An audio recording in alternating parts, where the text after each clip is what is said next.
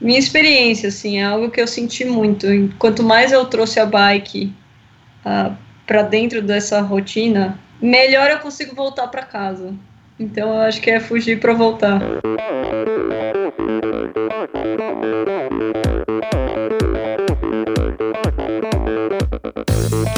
Olá pessoal, aqui é o Nalberto Vôlei. Olá, aqui é o Paulo Kakinov.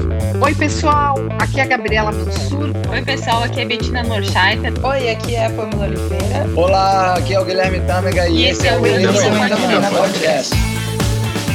Sou Michel Bogli e aqui no Endorfina Podcast você conhece as histórias e opiniões de triatletas, corredores, nadadores e ciclistas, profissionais e amadores Descubra quem são e o que pensam os seres humanos que vivem o esporte e são movidos à endorfina.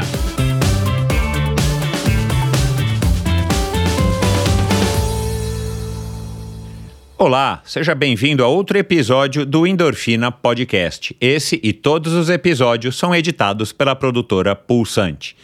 E seguindo aí mais um episódio do Endorfina, depois aí de um mês de janeiro e o comecinho aqui agora de fevereiro, com episódios bem legais. Aliás, é, eu gosto sempre de estar lembrando do episódio anterior, caso você não tenha ouvido o episódio com o Renato Ferraro, irmão do Renan Ferraro, dois grandes ciclistas aí do finalzinho dos anos 70, começo dos 80.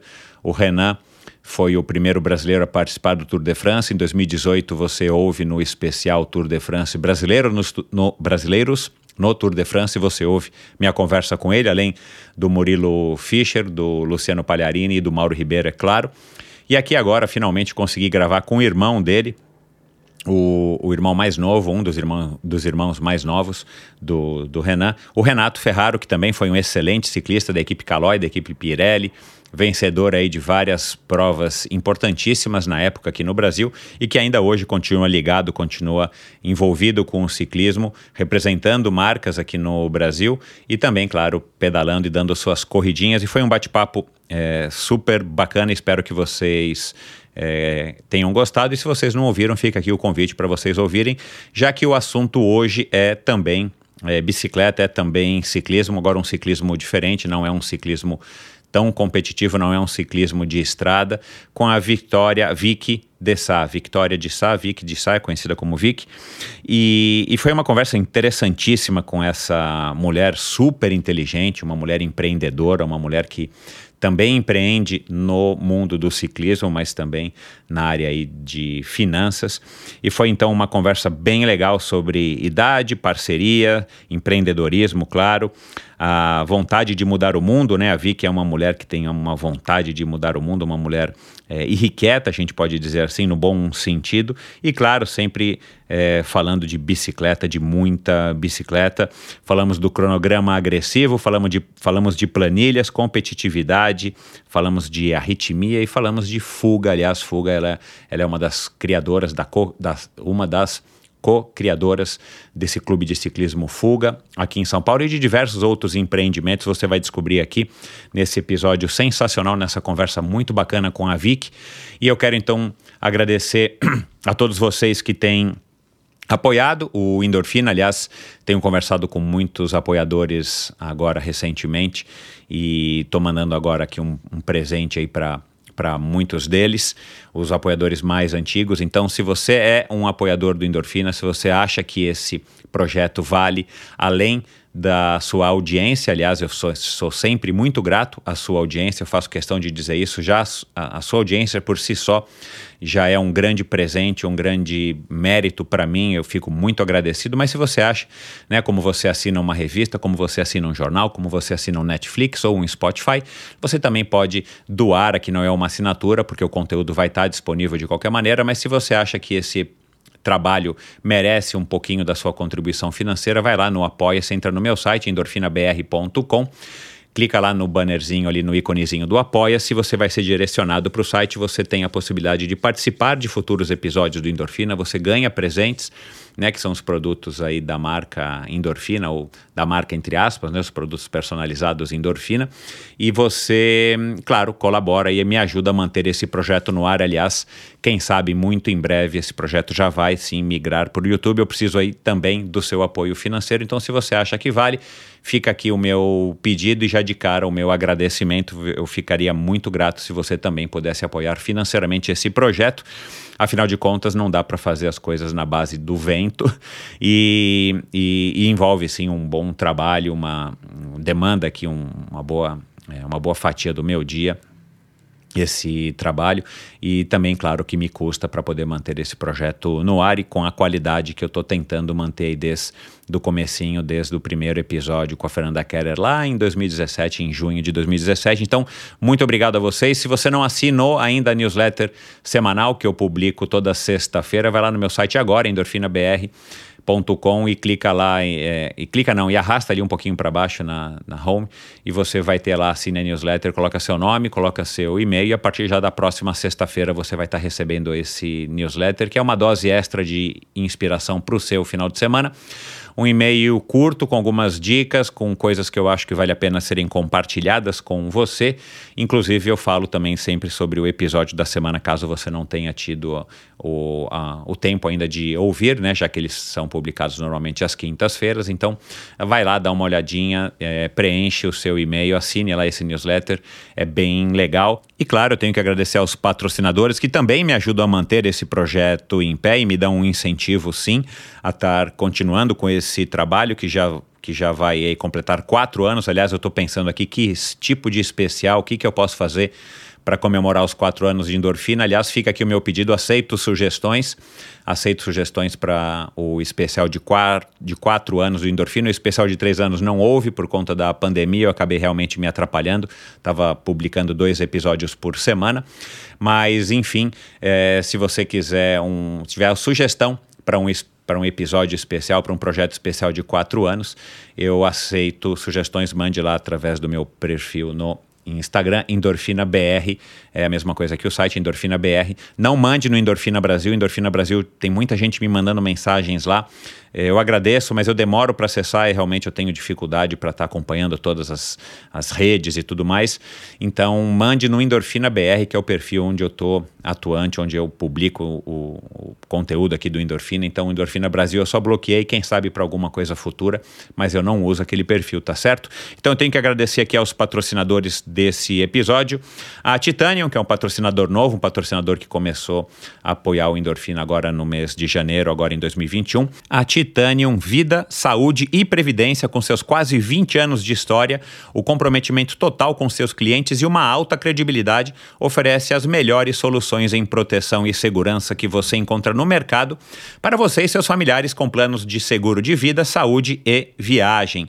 É credenciada nas melhores e mais renomadas seguradoras, a Titânio tem o compromisso de intermediar e estreitar a relação entre a seguradora e você, o cliente proporcionando e garantindo as condições ideais para que as expectativas e necessidades, as suas expectativas e necessidades sejam plenamente atendidas. A Titânia oferece serviços para o seu bem-estar, como seguro de vida resgatável, que além de resguardar e proteger o futuro das pessoas que você ama, no caso de uma falta inesperada no curto prazo, dá a opção, desde que acordar em sua pólice, de resgatar os valores em seu seguro para utilizá-los no que quiser ou precisar. Outro serviço bem legal e importante é o seguro de saúde com cobertura mundial, que lhe confere o poder de livre escolha de médicos, clínicas e hospitais de sua confiança no momento em que precisar aqui no Brasil e em qualquer parte do mundo com atendimento nos melhores hospitais e laboratórios. E a Titânio também oferece aos seus clientes completos planos de seguro de viagem para que seu roteiro, seja ele de turismo ou de negócios, esteja protegido contra todo tipo de necessidade, desde pequenos incidentes como bagagens extraviadas ou cancelamento de voos, por exemplo. Aliás, hoje em dia isso é muito útil, até a cobertura de despesas médico-hospitalárias de todos os tipos. Alguns dos convidados mais legais que já passaram pelo Endorfina utilizam os serviços da Titanium. Colocar a Titanium em seu futuro é uma escolha sensata. Aproveite melhor, os melhores momentos da vida com quem você ama, livre de preocupações com o amanhã. Siga e conheça mais sobre a Titanium através do perfil deles no Instagram em titanium.consultoria. Não conte com a sorte, conte com a Titânio. E como sempre, esse episódio também é um oferecimento da Bovem Energia. A Bovem é uma comercializadora, uma gestora e uma geradora de energia. Assim como para os meus convidados, para a Bovem Energia é um assunto muito sério. É uma empresa sólida e confiável, com profissionais experientes e treinados para lhe oferecer agilidade no atendimento, robustez e competência na condução dos negócios. Saiba mais em bovem.com.br e siga o perfil da Bovem no Instagram, Bovem Underline Energia. De energia, Bovem entende. E também é um oferecimento da Supacas através da Ultracicle. Aliás, o Instagram, se você acompanha aqui o Endorfina já faz algum tempo o Instagram da Supacas no Brasil mudou, agora é Ultracicle, que é o nome da importadora que traz os produtos da Supacas aqui para o Brasil. A marca californiana de acessórios de ciclismo de alta performance, patrocinadora da equipe profissional de ciclismo Bora Hansgrohe, que fabrica fitas de guidão, luvas, meias, suporte de caramanhola, cilins, é, bombas de pé. Aliás, bomba de pé eu tenho uma muito bacana chamada, é, quer dizer, na, na, na, na pintura Oil Slick, que é a que eu mais curto, uma um, uma sacada aí muito legal da Supacas e uma grande variedade de outros acessórios bem legais, super funcionais e com design bem legal. Encontre os produtos da Supacas à venda no Brasil no site ultracicle.com.br e, na, e nas melhores lojas do ramo. Frete gratuito para você, que é ouvinte aqui do Endorfina, isso mesmo, você, é, a partir de 100 reais, basta utilizar a palavra endorfina no campo de cupom de desconto e antes de finalizar a sua compra, vai lá é, o, o que você comprar vai estar tá chegando aí na tua casa, desde que você mora no Brasil, gratuitamente. Então, vai lá no site ultracicle.com.br, aliás, é o único lugar que vale esse cupom. Outro dia me perguntaram se valia esse cupom na loja da, da, da cidade desse ouvinte, enfim. Não, esse, esse cupom somente é válido para o site ultracicle.com.br. Vai lá, compre uma fita de guidão, meia, um par de meias, enfim, e a partir de 100 reais você vai receber o produto aí na sua casa, na conveniência da sua casa, totalmente grátis. E, como sempre, o Endorfina apoia a iniciativa do Mosqueteiros do Esporte, um site de patrocínio coletivo de atletas. Incentive um jovem atleta profissional e receba de quebra ainda descontos em diversas lojas e prestadores de serviço. Seja você também a diferença na carreira de um jovem talento. Siga Mosqueteiros do Esporte no Instagram, Mosqueteiros do Esporte no Facebook e confere lá no site mosqueteirosdoesporte.com.br quem são as estrelas, as feras, as jovens feras que estão lá guardando um apoio, um empurrãozinho extra que pode partir de você também. E vamos então agora para mais uma conversa interessantíssima com essa mulher incrível, fantástica, chamada Victoria de Sá. Afinal de contas, quem é que não gosta de uma boa história? O perfil discreto da minha convidada esconde algumas qualidades que fazem dela uma pessoa fora da curva. Apesar da pouca idade, acumula muita experiência tanto como empreendedora quanto como ciclista. Como muitos de nós, teve contato logo cedo com a bicicleta e a partir dos passeios de mountain bike com a turma do seu pai, ela foi aos poucos encontrando seu próprio caminho e desenvolvendo sua relação com os pedais. Foi cicloativista, participou de corrida de aventura, brevês de até 400 quilômetros, Everestings, inclusive um virtual, viajou muito e hoje curte o ciclismo de longas distâncias e o gravel. Em 2019, venceu a Inca Divide, uma prova sem assistência externa de quase 2 mil quilômetros através do Peru. Como a vida não se resume somente a pedalar, ela ainda encontra motivação e tempo para empreender em hamburgueria, em uma hamburgueria, uma securitizadora, um clube de ciclismo, um espaço cultural voltado para o mundo biker e ainda organiza pedaladas para estimular as mulheres a se tornarem ciclistas. Conosco aqui hoje, uma figura de expressão quando o assunto é a bicicleta, a advogada incansável Victoria de Sá, ou apenas Vicky. Tudo bem, Vicky? Tudo bem, você? Tudo jóia. Você gostou do jovem? Eu gostei do jovem, porque ando me sentindo meio velha esses ah. últimos tempos. Fala um pouco disso. Sempre... Ah, porque eu sempre fui a mais nova da turma, né? Então, até puxando pelo que você contou, quando eu andava de, de bicicleta com a turma do meu pai, eu, obviamente, era sempre uh, ali 30 anos, né? Mais nova do que, do que o pessoal. E, e hoje em dia lá na Vert, por exemplo, né, que é a empresa que eu fundei em 2016, a gente já tem estagiário de, de 18 anos. então, eu tô, tô aprendendo a ser mais velha. É, eu acho que, que mas, assim, né, eu, eu, eu não me recordo muito bem, já faz um bom tempo que eu tinha 30, adoraria ter 30 hoje, mas eu acho que faz um pouco parte também dessa, dessa fase da vida, né? A fase da vida que você começa a se relacionar com muitas pessoas mais jovens, e você vê pessoas muito mais jovens do que você no trabalho, na tua empresa, enfim, né, pedalando e tudo mais. É, e ao mesmo tempo você ainda vê pessoas tipo cinquentões como eu que também ainda estão na ativa, seja trabalhando, né, fazendo esporte e tudo mais. Então talvez fique nessa nesse meio do caminho, né? Na fase que eu me encontro agora, assim, eu acho que todo mundo é jovem. todo mundo é jovem, né? E, e, mas você tem você tem reagido bem é, tanto psicologicamente quanto fisicamente a, a esse passar dos anos, né? Que é um envelhecer, muito embora você ainda seja jovem? Ah, acho que sim. A única coisa que me incomoda agora é ter ressaca. Ah. Então, isso aí pegou um pouco. Foi quando eu senti que eu tava ficando mais velha. Não uhum. que eu beba muito, mas enfim. Uhum. É, não consegui levantar da cama, sabe? Sei. É, mas eu, eu cresci muito, assim, esses últimos tempos. Então, eu tô aproveitando muito a minha idade. Eu acho que ter 30 anos uh, é incrível, porque a gente já consegue ter um pouco de bagagem para ensinar os outros e muito mais humildade para aprender com os mais velhos, né? É. Então, é. acho ótimo. É, eu, eu, eu tô aprendendo, né, à medida que eu vou ficando mais velho, é, e, e aquela história, eu tenho uma filha de 21 já. É, quando a gente tem 15, você quer ter 18, né? Quando você tem 18, você quer ter 20. Quando você tem 20, você quer ter mais e de repente você começa a achar que, né, talvez agora fosse melhor ter um pouco menos de idade, né? Mas uma coisa que, que, que eu humildemente estou aprendendo é que que bom que a gente envelhece um dia a cada dia. Porque a gente quase não percebe, né, esse passar dos dias, a gente consegue perceber o passar dos anos e ao mesmo tempo a gente vai se habituando, né, com aquela faixa etária, mais ou menos uma aclimatação, né? Então, hoje eu tenho 51, vou fazer 52 esse ano, então eu tô achando que tá ótimo, né? Eu gravei agora recentemente com o Abílio Diniz e eu não perguntei isso para ele, mas se você perguntar para ele, ele, vai falar, cara, é excelente ter 50, né? Então, assim, quando você tiver 60, você vai falar, cara, é excelente ter 50 né? Quando você tiver 70, você fala, meu, eu adoraria ter 60 de novo. Então a gente vai meio que, talvez seja até uma, uma defesa, né? Da, da, enfim, da nossa psique, ou sei lá, da nossa, da nossa inteligência. Tipo assim, bom, a gente vai se acostumando com o passar dos anos, né?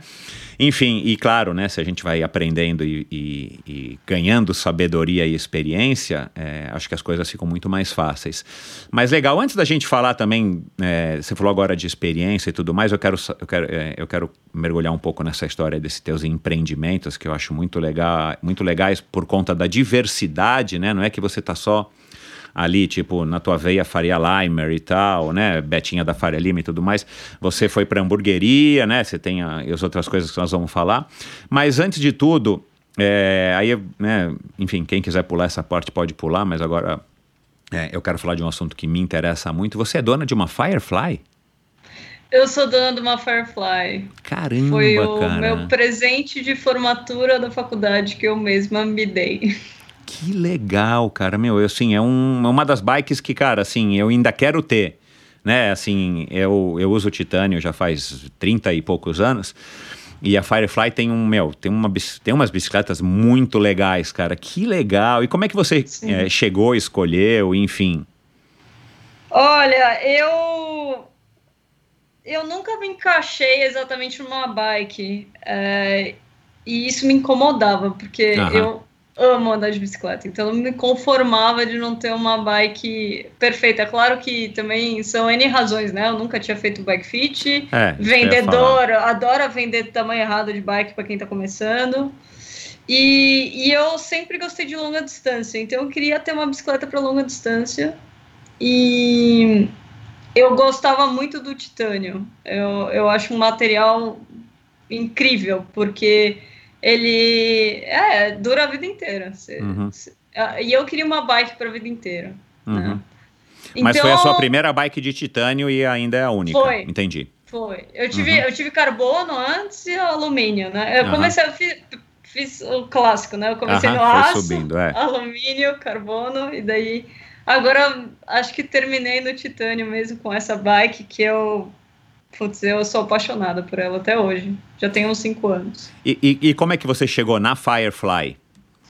Ah, Já foi o Bruno que te indicou? Não, na verdade, eu que trouxe o Bruno pro mundo da bike. Ah, é, tá certo. É uma das, das histórias inversas, assim. Mas eu tava.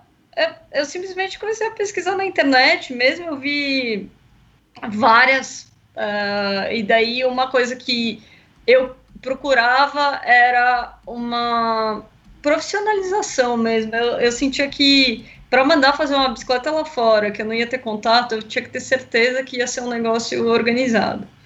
E a Firefly, além de ter quadros excelentes e lindos, também eles eram super organizados. É. Tanto que eu, eu não fui. Eu nunca vi a cara dos caras e, enfim, a bike ficou perfeita. Putz, que legal, cara, meu. Sem falar que, enfim, o logotipo, o grafismo, né, que é bem, enfim, como a maioria das bikes de titânio, é bem sutil, é muito legal. Eu, eu, eu comecei em 1990 com uma bike de titânio. Você estava nascendo, né, mais ou menos nessa época. Literalmente. É.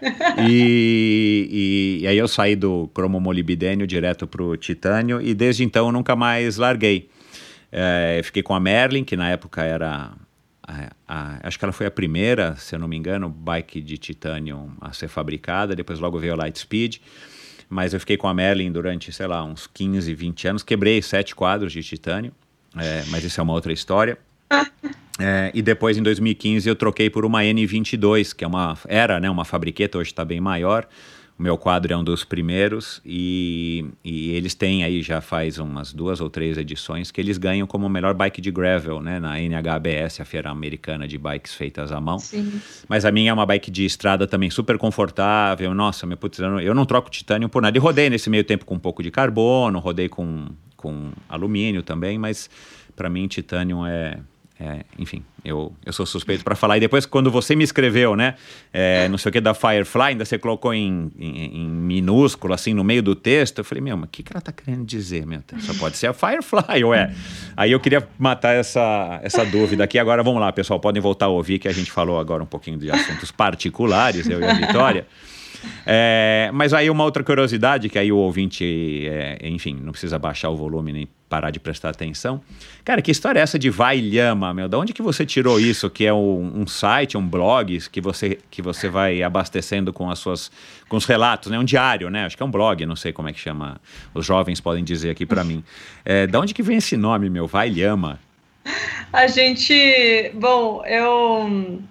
O Bruno Rosa, né, meu atual marido, quando a gente começou a namorar. Na verdade, quando a gente começou a sair, porque demorou pra me pedir em namoro. A gente já, já começou a se aventurar de bike. A gente meio que entrou junto nessa, né? Então eu nunca tinha viajado de bicicleta antes de, de conhecê-lo, feito uma cicloviagem, né? Eu já, já andava, mas não tão longe. E o Valhama, a gente, enfim, começou essa história, o blog começou por causa disso, mas o nome vem das corridas de aventura, porque você sempre tinha que colocar lá num campo qual que era o nome da sua equipe. E, e a gente sempre se sujava pra caraca nessas, nessas provas. Eu sou, eu sou meio caótica, assim, eu, quando correndo, caía no chão e tal. E daí tinha lama, e daí ficou lama, lhama, vai lhama. E assim chegamos ao, ao nome que a gente usava. Cara, é bem legal esse nome, né? Eu, eu- eu, enfim, eu não tinha nem ideia de onde que vocês tiraram essa inspiração, né? Porque a lhama é um animal também é, curioso, né? Bizarro, engraçado, né? Assim, Sim. enfim. Mas bacana. Ahn, bom, vamos, vamos começar o, o podcast propriamente dito, Vic. E no final, aguardem, né? Se você está querendo saber um pouco aí mais sobre CRA e debentures, a, a debentures financeiras, a Vic vai fazer no final aí uma breve explicação. Eu não faço a mínima ideia do que que seja, mas no final a gente vai guardar aí os últimos 45 minutos para ela ficar falando sobre CRA e debentures financeiras. Mas enquanto isso, vamos voltar aqui para os assuntos mundanos. Cara, é, eu já falei um pouco aqui, né, do que, que é, é, enfim, né, esse resuminho que eu escrevi aqui a teu respeito, né, de hamburgueria, tem a, tem a, a Vert, né, que eu imagino que é dali que você tire o seu sustento, né, e é legal porque você fundou com a tua irmã. É, e mais uma outra mulher. Eu também quero falar dessa história das, da força feminina e tudo mais. Mas, meu, é, aí tem né, o que você treina, que você já me disse que você não treina todos os dias, então né, aí sobra um pouquinho mais de espaço para você fazer outras coisas. Mas, meu, tem o fuga, tem o, o drop, tem o coffee, tem, meu, o grit, tem as escapadas. Meu, Faz, faz um, um, apanhado aí de um dia normal na vida da Vicky que ela vai pedalar. Como é que é assim? Tipo, você acorda que horas? Você vai dormir que horas? Como é que é, cara, pra gente entender? Você almoça? Como é que faz? Ah, a primeira coisa estranha que eu faço é eu não tenho alarme. Eu Uau. acordo quando o meu corpo acorda. Puta que legal, esse é sonho, né? Sem carro e sem alarme. É, então isso a vantagem é que eu durmo quanto meu corpo precisa, a desvantagem é que a minha rotina acaba ficando um pouco mais atrapalhada. É, e eu acho que tudo isso, na verdade, que você você falando, né, eu só penso nas outras pessoas que fazem tudo isso comigo, porque eu não faço nada sozinho. Então, a Vert é, quase como por uma coincidência do destino, né? Acabou sendo com a Marta, né? Que é minha irmã. E, e, com a Fernanda, que é a nossa outra sócia, que elas, elas duas são incríveis. Então, a, a mesma coisa com o Generoso, né, que é hamburgueria. Uh, eu tenho um sócio que é o Mara, que também toca o dia a dia. Uh, o Escapado eu faço junto com a Renatinha e com a Adriana, do Canela. Uh, o Grit, eu, eu peguei a inspiração da Lil Wilcox, que é uma, uma ciclista de ultra distância americana. Uh, o Fuga também, ele tem o, o, Bruno, né? Meu marido também tá lá, o Zapello e o Albert também ajudaram a fundar, então nós quatro que fundamos. Uh, então, basicamente, tudo. O drop também, o drop, na verdade, é muito mais do Bruno do que meu, né? O espaço que ele, ele que fez, eu só, eu só dou pitaco, eu sou eu sou a primeira dama. Eu chego ah, lá e falo, ah, isso aqui tem que. Eu quero uma jersey nova. Falo Entendi. essas coisas e foi embora. É, claro, né? Ajudei a montar e tal. Pensei também junto com ele no, no plano de negócios, porque ele é designer de produto, né? Fazia brinquedo. Ele fazia brinquedo. Os trollers da Brinquedos Bandeirantes. Então. Que legal. É, precisava de uma, de uma ajuda ali. E daí a gente acabou. Enfim, acabei dando os pitacos, mas Acho que o meu dia, se for para resumir, ele basicamente é isso: é uma colaboração com um monte de gente bacana. É assim Legal, que, eu, que eu levo o meu dia. Então, é assim, né? Eu imagino que varie muito de um dia para o outro, mas assim, não, hoje eu tenho que dar uma atenção um pouco. É gerar os pratinhos, né? Mas quem vai se preocupar se o pratinho está caindo são as pessoas que estão lá no dia a dia. É você chegar lá para ver se o pratinho está rodando e dar uma embalada melhor naquele pratinho que está precisando mais. É você não tem uma rotina fixa, tipo, não, olha, todo dia de manhã ou toda segunda, quarta e sexta eu tenho que estar tá na Verte, porque acontece isso. Não, toda quarta e sexta tarde eu tenho que ir lá no, no, no Drops para fazer não sei o que, no Drop para fazer não sei o que, não sei o que lá. Não tem isso.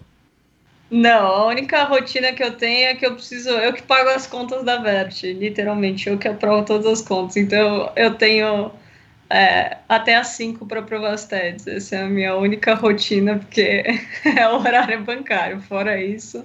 Você, você é, é, formada né, em direito, você disse que é uma advogada. É, como é que você disse? Advogada meia-boca, advogada fraca? Como é, como é que você falou? Não sei, mas é tipo isso. É, é, você nunca exerceu, não tem nem a OAB e tal, foi uma coisa que você fez, sei lá, para cumprir tabela ou para, né, sei lá, é, atender a expectativa dos teus pais? Por que, que você escolheu é, a, é, direito, né? E uhum. não foi para um lado financeiro, fazer economia, alguma coisa assim, já que você é quem paga as contas? Bom, eu sempre, na verdade, fui de humanas. Eu sempre adorei, Uau. adorei ler. Eu já quis ser jornalista, uh, cobrir zona de guerra, essas coisas. E, e eu também tinha uma vontade muito grande de ser diplomata, porque eu achava que você podia mudar o mundo com a diplomacia, basicamente. E a pequena então, Vicky queria mudar o mundo? Queria, queria a paz mundial, basicamente. Mas eu que nunca legal. quis ser Miss, eu só queria a paz mundial mesmo. Você e... acha que você é uma, uma. Como é que fala em português? Você é uma desajustada, sei lá, uma misfit, no sentido de, tipo, você não se enquadra muito bem né? Você não se vê como bem enquadrada nessas várias molduras, né? Que nos colocam assim que a gente nasce nessa sociedade e tudo mais? Ah, eu sim e não, né? Eu acho que é, se você pensar, minha carreira ainda é muito tradicional. Então eu tenho o meu escritório fica no Largo da Batata, que não é a Faria Lima, mas é praticamente, né? Então eu sempre tenho o pezinho ali. Uh, mas, você não anda de coletinho, né? Você não anda de coletinho pela Faria Lima, né? É, eu acho que eu me classifico como, sei lá, pode ser desajustado, eu acho um bom termo. É, misfit, né? É, é, é, assim, você não se encaixa, desajustada nesse sentido você não se vê dentro de, das caixinhas que a sociedade gosta de colocar, e parece que é uma coisa também, eu entendo um pouco, não sou é, um estudioso disso, mas acho que também é uma coisa meio natural de cada sociedade, né? Você vai se encaixar numa, numa caixinha, não, não tem como uhum. você estar tá em todas, né? É a história tal do, do, do, do pré-conceito, a pré-concepção que a pessoa tem a respeito de um, de, uma de um indivíduo. Mas enfim, é, eu perguntei isso por conta da tua, da tua, né, disso que você falou agora de, de paz mundial.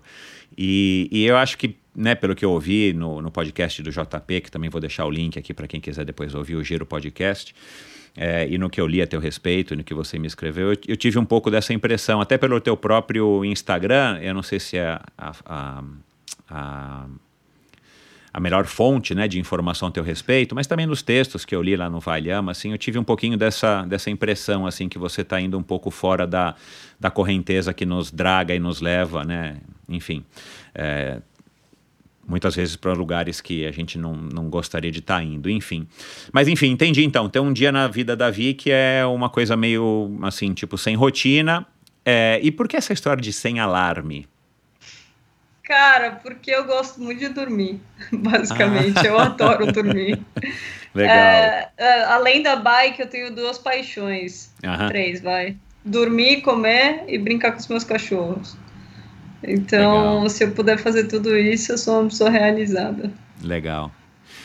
Que que, o que, que você acha que. Né, como é que você acha que a, a bicicleta te atraiu tanto a, a, a atenção ao ponto de você não apenas começar a pedalar cada vez mais, né, mais distâncias, e se meter em cicloviagens, né, e passar lua de mel no Japão, três semanas pedalando, né, no que muitas mulheres diriam, meu, uma roubada, nossa, você tá louca, né, é, eu quero ir para o Japão para ficar no, no spa e tudo mais, não sei o que, ver as cerejeiras em flor e tal. Uh, é, o que, que você acha que, que trouxe. E, e, depois, assim, né? É, é, é, outra coisa que, que a tua empreendedora, que nós vamos falar disso, você não simplesmente pedala. Tipo, vai lá de manhã ou qualquer horário e dá tua pedalada uma coisa bem altruísta e, e de autorrealização, de autossatisfação. Você faz isso. Você faz isso com o teu marido, que você disse mesmo que trouxe para a bicicleta, eu tinha esquecido, é verdade, o Bruno, que acabou se tornando um fitter, né, o melhor fitter do, do mundo. E. É. E, e, mas não, você resolveu, cara, né, se envolver com drop, se envolver com fuga, se envolver com as escapadas, né, é, fazer o, o grit versão brasileira, quer dizer, você tá afim de agitar, né, assim, você não para, né. É, e, e, é curioso porque ouvindo você falar, você é uma pessoa que fala tranquila, né? Você não é daquelas pessoas ligadas, né, no 230, ligada no virada no giraia, né, como se diz. Você é uma pessoa que parece que é zen. Mas ao mesmo tempo, meu, né, pelo teu currículo, você está sempre ativa, né? É, mas você não ter você não ter tele, você não ter alarme, celular você usa, Sim. Esse celular que eu digo smartphone, né? Assim, você está um pouco conectado, enfim. Mas assim, da onde que vem isso? E, e, e, e, e por que, que a bicicleta te trouxe tudo isso? Essa vontade de não apenas pedalar, mas Cara, deixa eu, eu não quero só pedalar, eu quero a hora que eu terminar o pedal, eu quero chamar as mulheres para virem, ou eu quero pedalar com elas, ou eu quero fazer um clube, eu quero, né? Da onde que vem isso? Ah, eu acho que, enfim, tem um pouco a ver do, da diplomacia, né? Por que, que eu desisti da diplomacia? Não contei essa parte da história. É. Eu fiz um simulado que você basicamente simulava uma reunião das Nações Unidas ali, é uhum. entre universidades, é um negócio que chama MUN. E eu odiei, eu odiei aquilo, porque é muita fala e pouca ação, no fim das contas. Então, uma coisa que eu gosto é justamente pegar e fazer. Eu sou uma pessoa que, que claro, né? É muito difícil eu sentar e fazer coisas sozinhas, porque eu acho que as coisas saem muito melhor quando a gente faz junto. Mas eu gosto de ter essa vontade de criar e, e poder, é isso, fazer um, um mundo melhor com ações práticas e objetivas. Cara, que legal, meu. É, vo, pelo que você se recorda, já na escola você era assim, tipo, né, líder estudantil, você quem organizava, ajudava a professora a fazer a lista de chamada, distribuir a, a prova, recolher as provas, você já era essa, essa, essa menina proativa? Uh, não, na escola ah, eu sempre fui a quieta na minha que lia livros, na verdade, eu era mais esse tipo. Observadora. E, é, e na verdade eu ia super mal, não super mal na escola, mas eu nunca me esforcei muito na escola. Não... Tarefa de casa, por exemplo, para mim nunca foi um, um tema que eu particularmente levasse a sério, né? Uhum. Tanto que eu fui, eu fui a penúltima a, a passar na, no vestibular, eu fui a penúltima da lista. Uau. Deu certo. Que eu Mas foi é direto em direito. Mas direto, foi direto né? em direito. Isso. Mas você fez cursinho, não fez? Fiz junto com a, com a escola. Então, a partir do Ah, momento tá. que eu falei, ah, acho que vale a pena me dedicar a isso, eu me dedico. Então, ah, quando, eu- quando eu vejo um sentido no negócio, eu, eu me dedico às coisas. Entendi. Eu Que- abraço. Que escola que você fez? Ou quais escolas? Eu fiz. Bom, eu morei três anos no Rio Grande do Sul, na verdade, quando eu era menor. Ah, e lá estudei em Novo Hamburgo. Uhum. E em São Paulo eu estudei no, no Porto Seguro, que é uma escola bem clássica, assim, paulistana. É. Por isso que você foi para a Alemanha, então. E eu ia perguntar isso, de onde que você vai para a Alemanha? De onde que você fala alemão, né? Porque na Alemanha não dá para você fazer intercâmbio lá e ficar falando inglês. Na verdade, Ah, a história da Alemanha é um pouco pior do que essa. Conta, vamos lá, temos tempo. Eu, enfim, eu, eu sempre fui uma pessoa que não fui super dedicada aos estudos, né? E, para você fazer intercâmbio, você tem que ter uma nota alta. E eu tinha duas DPs ou três DPs. E daí eu falei, pô, como é que eu vou fazer intercâmbio com três DPs? Então eu comecei a fuçar, sei lá, faculdades alternativas, basicamente. E eu cheguei numa na França, que, que ficava em Aix-en-Provence, que é, enfim, é linda ali a região. Uhum. E na verdade o meu intercâmbio era quase tirar férias, eu não fui muito para estudar, assim, sinceramente, né? Aham. Então eu falei, bom, eu quero um lugar bonito. E daí, e eu tinha um segundo problema além das DPs, que eu nunca tinha feito nenhum teste de língua. Embora eu, enfim, fale francês e, e alemão e, e inglês, enfim, eu nunca, nunca fiz prova, porque eu não gosto muito de prova. Então eu tinha que achar uma faculdade que, que fizesse prova ao vivo, né? Tem algumas que fazem. E daí eu arrumei essa, e eu fui, pô, fui super bem na prova oral, a mulher me adorou e tal.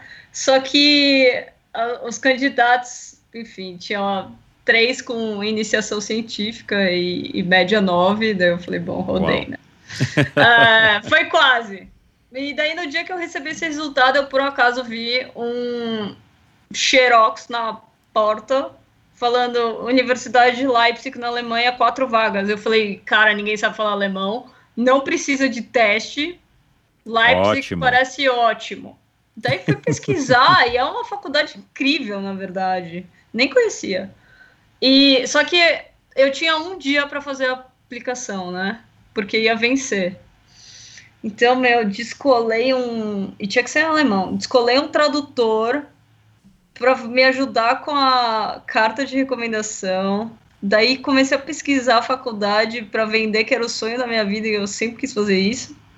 E daí descobri que Goethe tinha, tinha estudado lá e você tem, meu, Bach, é, trabalhava na capela, né, dessa cidade, to- todas as composições do, do- da segunda fase da vida dele lá foram lá. Então eu falei, cara, na verdade essa cidade é fantástica. E ela era da Alemanha Oriental, então ela tem uma. uma a, arquitetura muito interessante, assim, desse, desse período. Uh, e ficava a uma hora e meia de Berlim, o que eu achei ótimo também. Então, pô, fui lá meio na vida locagem, assim, não tinha muito ninguém que queria, levei. Daí fui pra Alemanha. Não entendi nada. Fiquei um ano sem entender nada. Cara, ficou um ano lá, que legal, meu. Na verdade, eu, eu dei uma roubada. Eu, eu tinha que ficar um ano lá. Mas daí eu fui para Inglaterra um final de semana, nessa época que tinha, tinha passagem que custava 10 euros, né? Uhum. Que era da Ryanair. E daí, Isso, 10 é, euros, é. fui para lá. Daí cheguei lá, achei incrível. Falei, nossa, quero ir para Londres. Daí arrumei, arrumei um estágio, não remunerado, óbvio, no escritório brasileiro que tinha filial lá. De advocacia. É. Uau, fui trabalhar lá. Que legal. Fui trabalhar lá, esqueci de avisar a faculdade, deu um probleminha depois, mas a gente arrumou. mas mas fiquei, fiquei cinco meses lá e sete meses na Alemanha. Uhum. Um escritório grande. Você pode falar o nome? Sim, é o Noronha, Noronha Advogados. Ah, tá. Eles... A minha mulher trabalha no Matos Filho, eu falei, puxa, não, não é ah. possível que tenha sido no Matos Filho. Ah, eu trabalhei no Matos Filho, fiquei um ano e meio lá. Não acredito. De, de é... Mas eu tive taquicardia lá, daí. Ah, então eu. Ah, nossa senhora, meu, peraí, não vou poder contar isso pra minha mulher. Cara, que legal. Minha mulher tá há 15 anos já lá. Oh, é. é. Mas ela não é advogada, ela é hoje ela é diretora de comunicação e marketing, né? Ah, Felizmente, tá. minha filha está se formando em direito, a de 21 anos. Ah, é? é, mas é, enfim. É, eu acho uma profissão muito legal, mas tá louco, meu. Ser advogado é. é, é Era advogado muito pauleira. meu. Não é. consegui.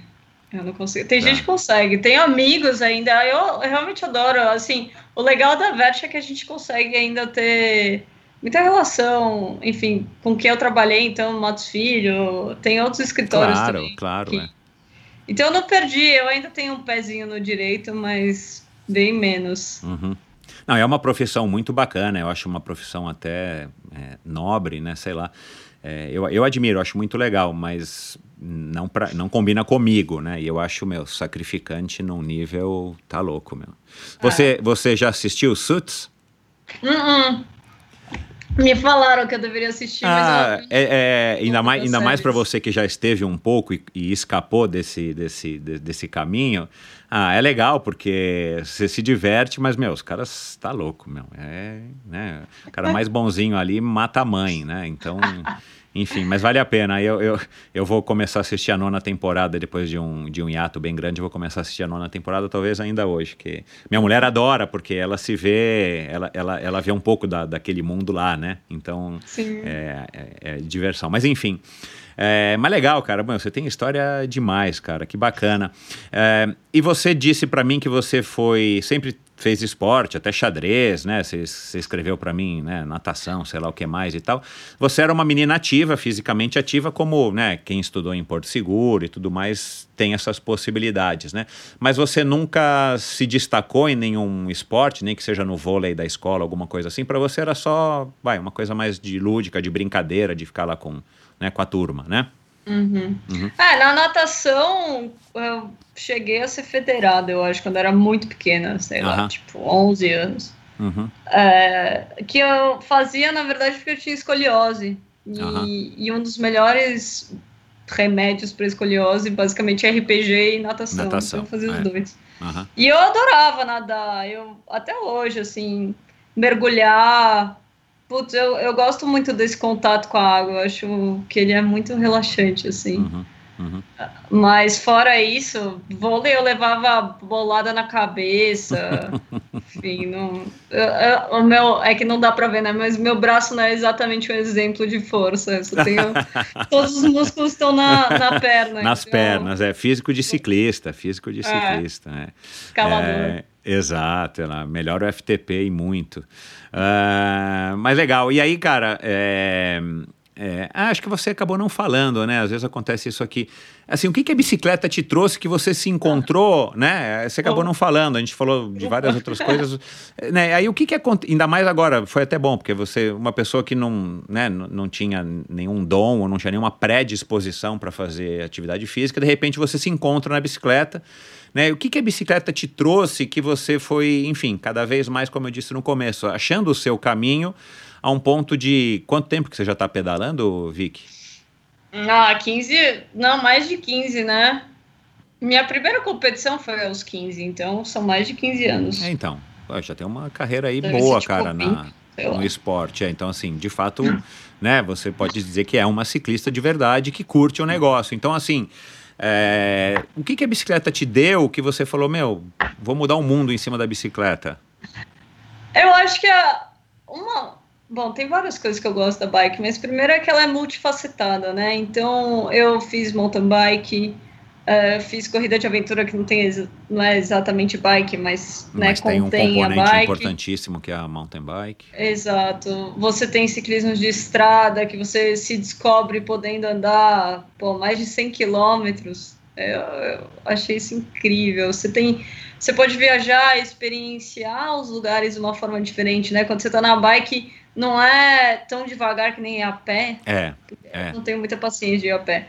Então, você consegue ver tudo, mas você vê num ritmo que eu acho que é. Você consegue absorver, né? é. Então a bike ela ela vai muito além do esporte para mim. Ela realmente é um modo de, de vida. É, desde transporte é, né, dentro da cidade. Então era uma forma para mim muito importante de eu relaxar antes de chegar no trabalho, por exemplo. Uhum. Quando eu ia de bike, eu chegava muito mais relaxado. Ah, então, para mim, sempre foi isso. Ela tá em todos os aspectos da minha vida. Tá nas minhas férias. E eu vejo isso como uma forma natural, assim, nunca me foi imposto. Ah, claro, né? Meu pai eh, pedalou e, e ele tem uma track. Ele tem uma track de 90 e pouquinhos, que é a primeira que tinha, que chegou aqui no Brasil, que tinha o, o carbono no meio, assim. Isso, é, é 5 mil, 3 mil, 2 É, mil e alguma coisa, nossa sei qual que é o senhora. número, mas quando roubaram a minha, né? Já roubaram duas bikes minha, porque eu usava no. eu parava em todos os lugares. Agora eu comprei um cadeado melhor e, e fiquei um tempo com essa bike. E ela é, sei lá, acho que a mais leve deve ser 23 atrás, e o É, coroa deve ser é. 54, sei lá. E, e eu subia, na época eu fazia estágio na, ali na Rebouças com a Faria Lima, e eu lembro de subir a Rebouças, e a Rebouças é uma loucura, né? Eu- Agora Nossa eu ciclovia, mas... E eu, eu ia num pau, e eu gostava tanto de fazer força, eu achava o máximo aquilo, e era um- um- minha volta para casa, né? Uhum. Então, é isso. A bicicleta, ela permeia. E é acho que é por isso que eu fiz tantas coisas em cima da bike, né? Tantas Uhum. modalidades. É, é, é, você também disse é, que foi cicloativista, né? Ah, isso foi uma fase rápida? Que tipo de cicloativismo você, você fez?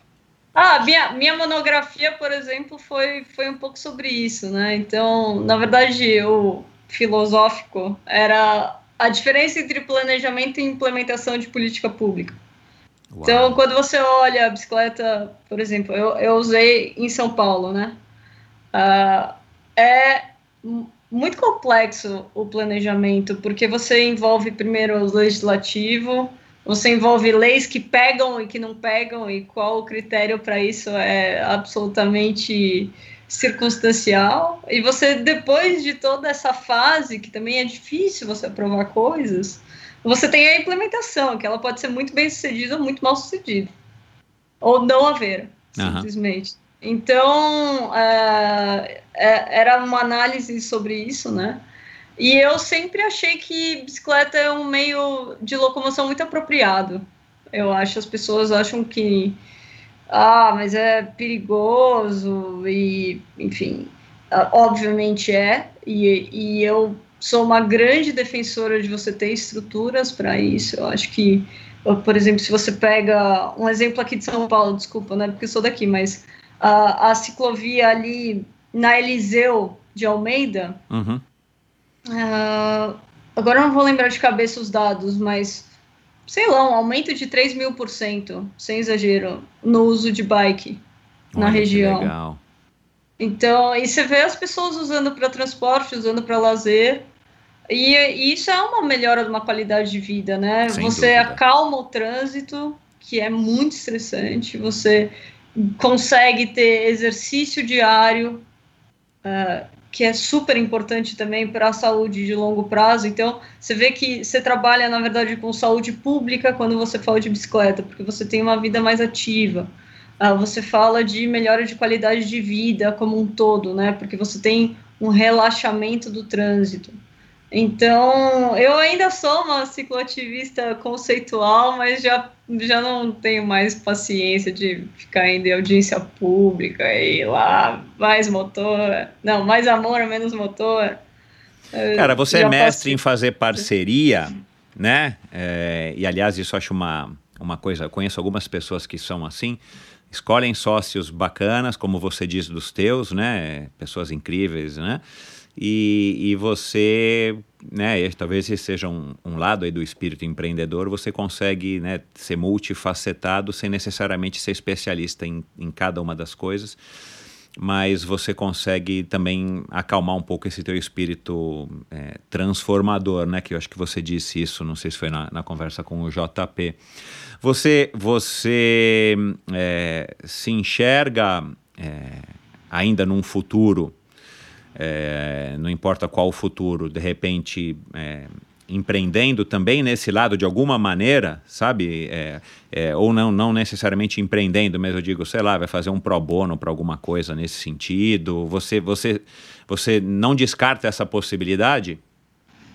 Eu não descarto, é uma coisa que eu tenho pensado muito ultimamente, então eu acho que a gente tem né, alguns aspectos que a gente pode agir. Eu sou muito boa de agir no individual, então, por exemplo, eu vou lá, organizo a Escapada, que é um evento só para mulheres, ah, que é para mulher ajudar mulher, então a gente não tem nenhum tipo de apoio. Seu pneu furou, você vai ter um monte de menina lá pronta para te ajudar, você entende que isso é possível. Ah, é autonomia também. Então, eu, essa parte individual ah, já está feita. Mas eu ainda acho que algumas mudanças vão além do individual. E eu acho que o ciclismo precisa disso. Desde uma federação minimamente organizada ah, que se importe com os atletas. Assim, eu vejo. eh, existem alguns, alguns conflitos de interesse e, e falta de priorização, né? Às vezes quer fazer tudo, mas não prioriza nada. Então, quem sabe, né? O dia que eu, enfim, me aposentar, daí eu gostaria muito de, de pensar em alguma coisa mais institucional de atuação. Eu acho que é muito importante isso. E às vezes a gente tem medo, né? Medo porque é meio público, medo É, porque é. ah, é muito sujo, mas se a gente não se dispõe a mudar, Não vai mudar. eu É. isso, e eu tenho eu tenho essa disposição, entendeu? Eu acho que claro, é bem complexo, então eu acho que é um negócio que exige tempo para não poder encaixar isso, porque não faz bem feito daí. Isso, é. É. Mas eu acho que o ciclismo precisa. Com certeza. Aliás, a gente estava falando antes de começar a gravar, né, de alguns episódios aqui do Endorfina. Houve o da Renata Falzoni, não sei se você ouviu, né? Sou É. fã dela. É, infelizmente, né, a gente se mobilizou para votar nela e agora nas últimas eleições do ano passado e não deu certo mais uma vez, infelizmente. Mas enfim, é, é, E não foi por falta de voto, viu? Foi pelo coeficiente, porque ela teve bastante voto. É, Mas então, é isso, porque a gente não entende muitas estruturas, né? Então, Exato. você tem um peso do partido político em que você é afiliado e você tem o peso do voto. Você vê Isso. que uma pessoa, às vezes, que é super bem votada, não, N- É. não entra. É. Mas enfim. É, e, e eu fiz essa pergunta porque, né, de tudo que você já está me contando aqui agora, né, que, que muita coisa eu não sabia, eu acho que é, eu, eu, eu gosto de ouvir pessoas e conhecer pessoas como você e acho que você está num caminho super legal porque, cara, você tem tudo para deixar de fato essa tua marca, né, assim, dessa transformação que não seja mudar o mundo, mas pode ser mudar o mundo que nós estamos vivendo aqui nessa megalópole desvairada, né, que é a cidade de São Paulo e quem sabe do Brasil. Mas acho que é, a gente precisa de pessoas com o teu perfil, né? Porque, cara, você, claro, é inteligente, uma pessoa ed educada formalmente também, é óbvio.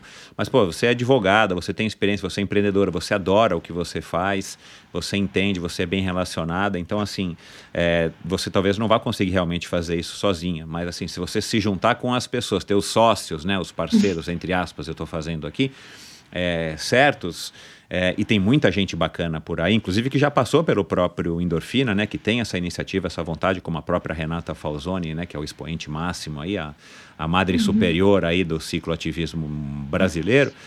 Mas é, é, é se a gente não, não fizer por onde, não vai acontecer, cara. Não, não adianta, né? Agora, você é uma pessoa que fica o tempo inteiro assim, com a com a cabeça em ebulição, né, e tal, porque também você, né, pelo que você, né, pelo que eu li, pelo que você fala, da maneira como você fala, você tem um lado aí espiritual, né, você, né, você curte assim essa coisa talvez, não sei se é esotérica e tudo mais, mas você também parece que está buscando alguma coisa aí num plano superior, vamos dizer assim, né? Você é religiosa, você é católica, espírita, o quê?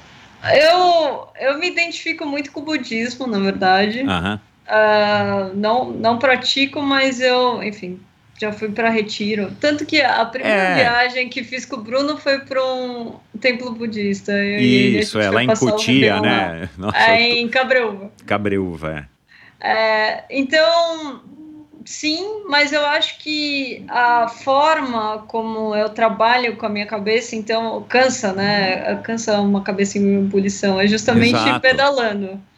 E então, dá uma então, acalmada, né? É, é, o meu, é. é o meu antídoto. Às vezes serve para organizar as ideias, uhum. às vezes serve para se inspirar e às vezes serve para descansar. Uhum. Legal. Você, você costuma treinar é, sozinha? Você faz algumas dessas viagens sozinhas ou é sempre com o Bruno e mais pessoas? E aí, quando você está em companhia de alguém, você é o tipo daquela companhia que depende.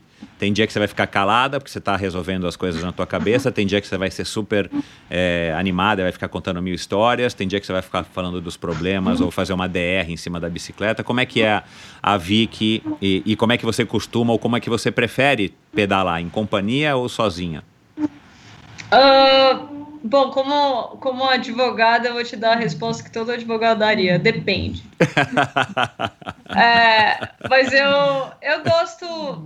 Bom, a gente já fez dentro do Fuga, né? Que é o clube de ciclismo que a gente montou, a gente faz alguns training camps lá. Uhum. E daí é a sei lá, a vibe do negócio, né? Claro, o jeito é. que a gente quer é. fazer é todo mundo junto, uma bagunça. Exato, é. você já se prepara psicologicamente para estar num grupo. Exato, então isso eu gosto, eu gosto muito de pedalar sozinha também, então eu fiz agora o 300 quilômetros misto, que é um, é um brevet que o pessoal do Randoneiros Mogi, né, que é o Vinícius do Martins, que, uhum. que organiza, e, e ele é, olha, eu acho que eu sou uma pessoa meio masoquista, mas ele é outro nível.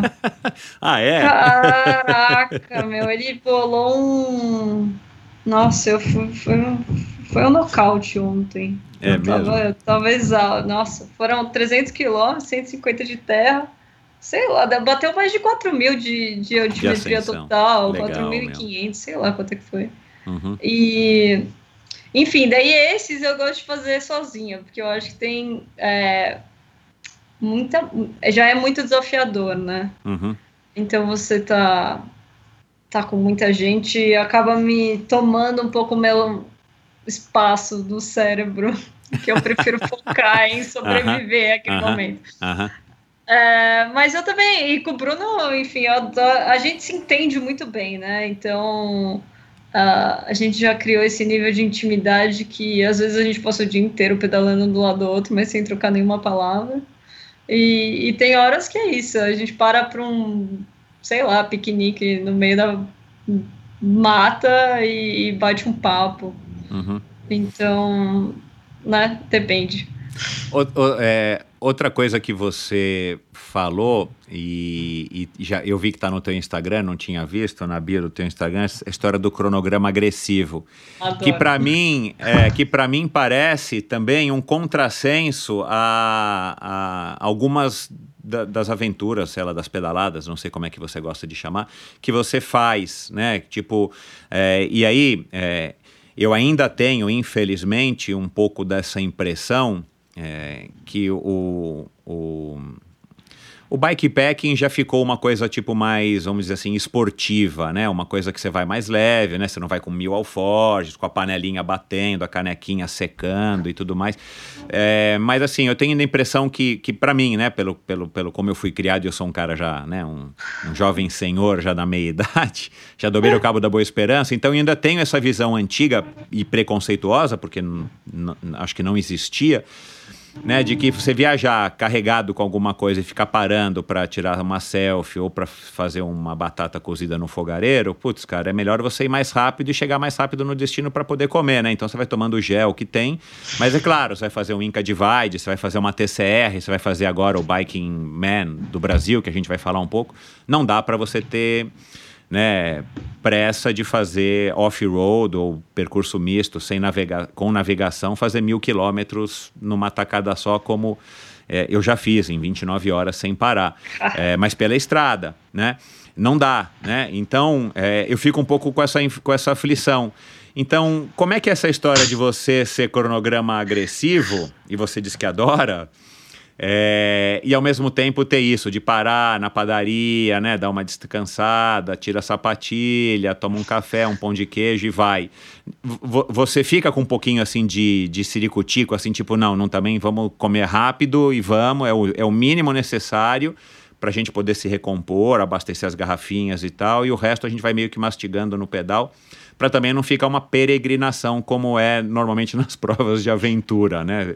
Nas provas de aventura é tudo mais ou menos uma peregrinação. Sim. é, Não, o cronograma agressivo, ele na verdade é. ah, Eu sempre sou uma otimista e uns- tenho o sonho. Então eu me, eu me proponho a fazer o sonho. Quando a gente organiza as viagens, é sempre, pô, sei lá, do fim do ano agora, o primeiro dia tinha 300 quilômetros. É, deu tudo errado, tive que mudar a viagem inteira. Então, é, o cronograma agressivo é isso. Você vai lá, ah, 300 quilômetros, isso é ótimo e, e às vezes não funciona. Uhum. Mas eu sempre tento fazer com que funcione. Então, às vezes a gente fica, sei lá, 15, 20 horas pedalando para chegar no, no destino proposto. Uhum. Ah, basicamente, tem que ir leve. ah, então, pô, a gente leva, eu levo uma jersey só. Isso. é. Toda viagem. Viagem de oito dias, uma jersey. Viagem de um dia, uma jersey. Dá uma lavadinha embaixo do braço, nas costas e manda a brasa, né? Meu, eu tenho um, um negócio maravilhoso que eu descobri que chama Expert. É um bactericida, basicamente. Então você taca legal. o spray lá e ele mata todas as bactérias, que é o Não que dá nem mau lavar, é cheiro. o que dá o mau cheiro, é.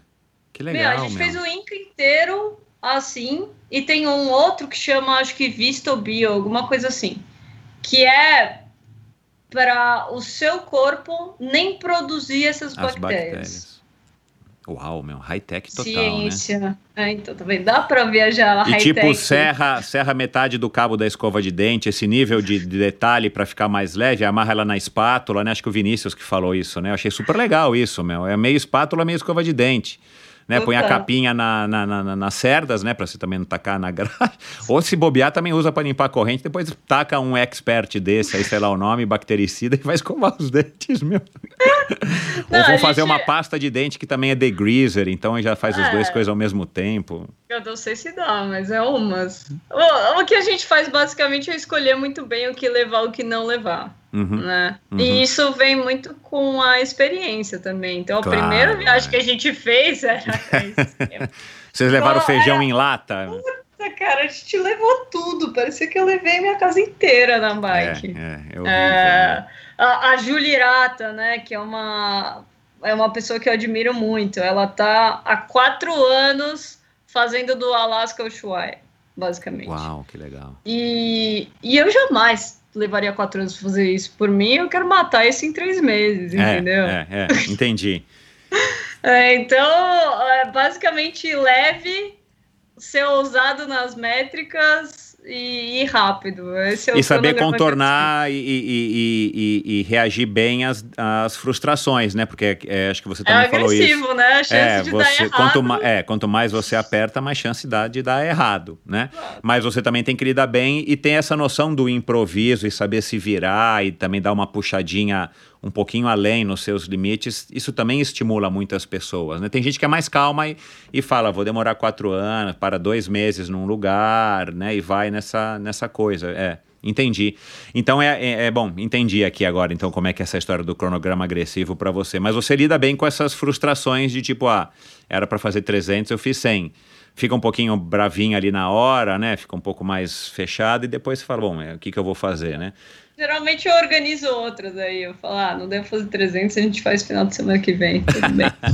problema. E, e você curte esse pré do planejamento, da o que, que a gente vai levar? Você tem o checklist de não sei o que e tal. Eu, eu gravei um episódio também muito legal, acho que também te recomendo ouvir com a Camila Nicolau, que, que, que é mega corredora de aventura e fez o Eco Challenge no ano de 2019. Meu, e ela tem tudo planilhado, não sei quantas mil planilhas que ela tem, e ela curte isso. E no relacionamento que ela compete com o marido, né? Se não me engano, o Gui, é ela quem, né, quem veste as calças, né, entre aspas, e quem assume esse papel porque ele é mais espiritualizado, um cara mais, não, vamos curtir, vamos lá, né? E ela é mais ripa na chulipa e, e ele acabou se adaptando ao ritmo dela, não, não tem como ser inverso. E, e ela também diz que curte isso. Eu, quando corria prova de aventura ou né, nas pedaladas longas que eu já fiz e tal, eu, eu adoro essa história de você planilhar, de ver o que você vai levar, checklist, o que, que você vai usar, o que, que você vai comer, o que, que você vai vestir. Você curte isso? Eu adoro, eu que faço, mas ao mesmo tempo eu sou a pessoa que não usa alarme, né? É, então. Então, Meu, é uma, é uma é figura a ser estudada isso daí, né? A gente vai ter que gravar um podcast especial só para os meninos com o Bruno, porque, meu, como é que você lê, assim, a sua parceira de vida, né, meu? Ah, eu- ah, isso é uma coisa que a gente faz muito bem. Então, sempre que eu viajo com o Bruno, a gente divide muito bem o trabalho. Então, Isso é eu- fundamental, aqui falando sério, isso é fundamental numa parceria, em qualquer parceria, inclusive, principalmente na parceria é, afetiva que você tem, né? Total. A gente já, a gente já tá chegando nesse momento do, do, do casamento que a gente comemora os anos, sabe? vai mais um. É, mas enfim, a gente. Ele basicamente gosta muito de. Sei lá, cassete, qual é a melhor relação e. Aham. Sei lá, ferramenta que pesa 50 gramas. É, é, não, aham. não é muito a minha vibe. Eu tenho, eu tenho já as minhas compradas e eu uso sempre essas. Ele, ele adora buscar essas coisas. Uhum. E eu gosto da ideia, né? Então, para onde a gente vai? O que, que a gente vai fazer? Quantos quilômetros? Qual a melhor rota? É, em quanto tempo? O que, que tem? Daí eu fico pesquisando a história. Por exemplo, eu tava com. Eu botei na minha cabeça que eu quero fazer o Rio São Francisco em 2022. É, eu queria perguntar isso, é. É o Foi Tour do São 2022 Francisco. já. Claro, é, É. Esse ano tá meio. Ah, meu, ainda tá meio tenso. É, é. É, eu quero fazer isso. Esse, fazer, fazer um plenitude. planejamento para esse ano é cronograma agressivo. Exato. É. E, e então eu fico estudando, por exemplo, pô, eu comecei. Daí eu estudo várias coisas, desde. Meu. João Guimarães Rosa, e daí eu comecei a reler Sagarana, porque Sagarana tem muito disso do sertão, até a geografia e. Meu, a substituição do arroz pelo eucalipto, sabe? Daí eu vou nessas Uau. viagens, assim, vai- eu vou longe, vou longe do Aham, negócio. aham, aham. Porque, como o cronograma é agressivo, para aproveitar bem aproveitado, é, eu gosto de estudar antes. Porque senão. Não, é o máximo isso, cara. perder. Exato, não, isso mesmo. Assim, eu acho que isso é, é ser, é, enfim, inteligente, ser esperto, né? Justamente você, você não querer é, é, planejar ao ponto de saber exatamente tudo que você vai vivenciar, porque a aventura tá aí também, né? Você encontrar o inesperado e viajar de bike é muito assim. Né? Você, além de, de você sentir o cheiro, sentir o calor, o vento, o frio, a chuva, você, você ver o rosto do, da pessoa que você está ultrapassando ali, do caboclo, da pessoa que mora ali e tal. É, tem a história de você se, é, lidar com o imprevisto, mas ao mesmo tempo você saber, né? Pô, aqui, aqui foi um lugar que né, o Guimarães Rosa se inspirou para escrever O Grande Sertão Veredas, ou coisa desse tipo, é, enriquece a viagem. É né? uma coisa que, te, que, que, que faz você aproveitar melhor toda aquele, toda aquele aventura que você está vivendo, né? exatamente. Então, isso, assim, por exemplo, a lua de mel que a gente foi fazer né, no Japão, na verdade, eu o que a gente sabia e tinha combinado eu e o Bruno é que a gente queria ir para um lugar um pouco mais longe, como a gente tinha tempo. Mas o que a gente não tinha definido era para onde. E daí eu basicamente entrei no decolar.com e vi que tinha um, tava uma super promoção pro Japão e foi assim que a gente decidiu. Eu falei, Puta, vamos delícia, para o Japão. Delícia, delícia. E foi incrível, assim, eu, cara, se alguém um dia viajar de bike, eu acho que eu juro pra você, é o destino número um. É, então Sem você falou isso. É, aliás, eu, deixa eu aproveitar então de antecipar aqui uma pergunta que eu queria fazer. Você, você pedalou no Japão, você pedalou pela lá no Rio Grande do Sul, né? Se eu não me engano, como é que é o nome? Sim, do... pelos canyons. Pelos canyons, que a, as imagens são lindas, eu não sei se pedalar lá tem estrutura ou não. É, mas você já falou isso no, no podcast do JP, que é o lugar mais incrível, você acabou de repetir isso, o Japão, né? Vai pedalar no Japão. Mas é, viso, porque eu entendo que você, go você gosta de comer, você curte também tudo, mas eu digo assim, para pedalar, tipo assim, que, que a pedalada é, é, é o máximo. Qual é o lugar mais legal que você já pedalou? Japão. O mais Vou legal no Japão. Uhum. Vou te explicar. Uhum. É, o Japão ele é super montanhoso. Uhum. E isso é o ciclismo de estrada, tá? Tô falando, porque lá é tudo. O Japão é uma ilha vulcânica ou não? É, também... é uma ilha vulcânica, é, né? São, na verdade, são quatro ilhas principais, né? Isso, é. Hokkaido. Conectadas, e daí você tem as, as menores. Uhum. Uh, então ele é. Ele tem muita montanha, ele a natureza, ele é um país super protegido, na verdade, tipo, tirando os centros, as cidades gigantes, ao redor, você tem muita natureza. Preservado, né? Muita, muita uhum. montanha, muita natureza, uhum. zero carros, asfalto impecável, absolutamente, eu não peguei nenhum buraco lá, é. em, é. sei lá, 1.200 quilômetros. Uh, Comida boa, onde quer que você esteja, tirando os horários que são bem restritos, porque eles jantam às seis da tarde, a gente demorou, a gente perdeu os dois jantares até se ligar nessa história. É. É... Que também é legal, né? Porque faz parte da aventura, né? Mas Não. se você tivesse lido sobre isso antes, talvez você não pois é. perdesse, é. né? É. Mas e... vamos lá.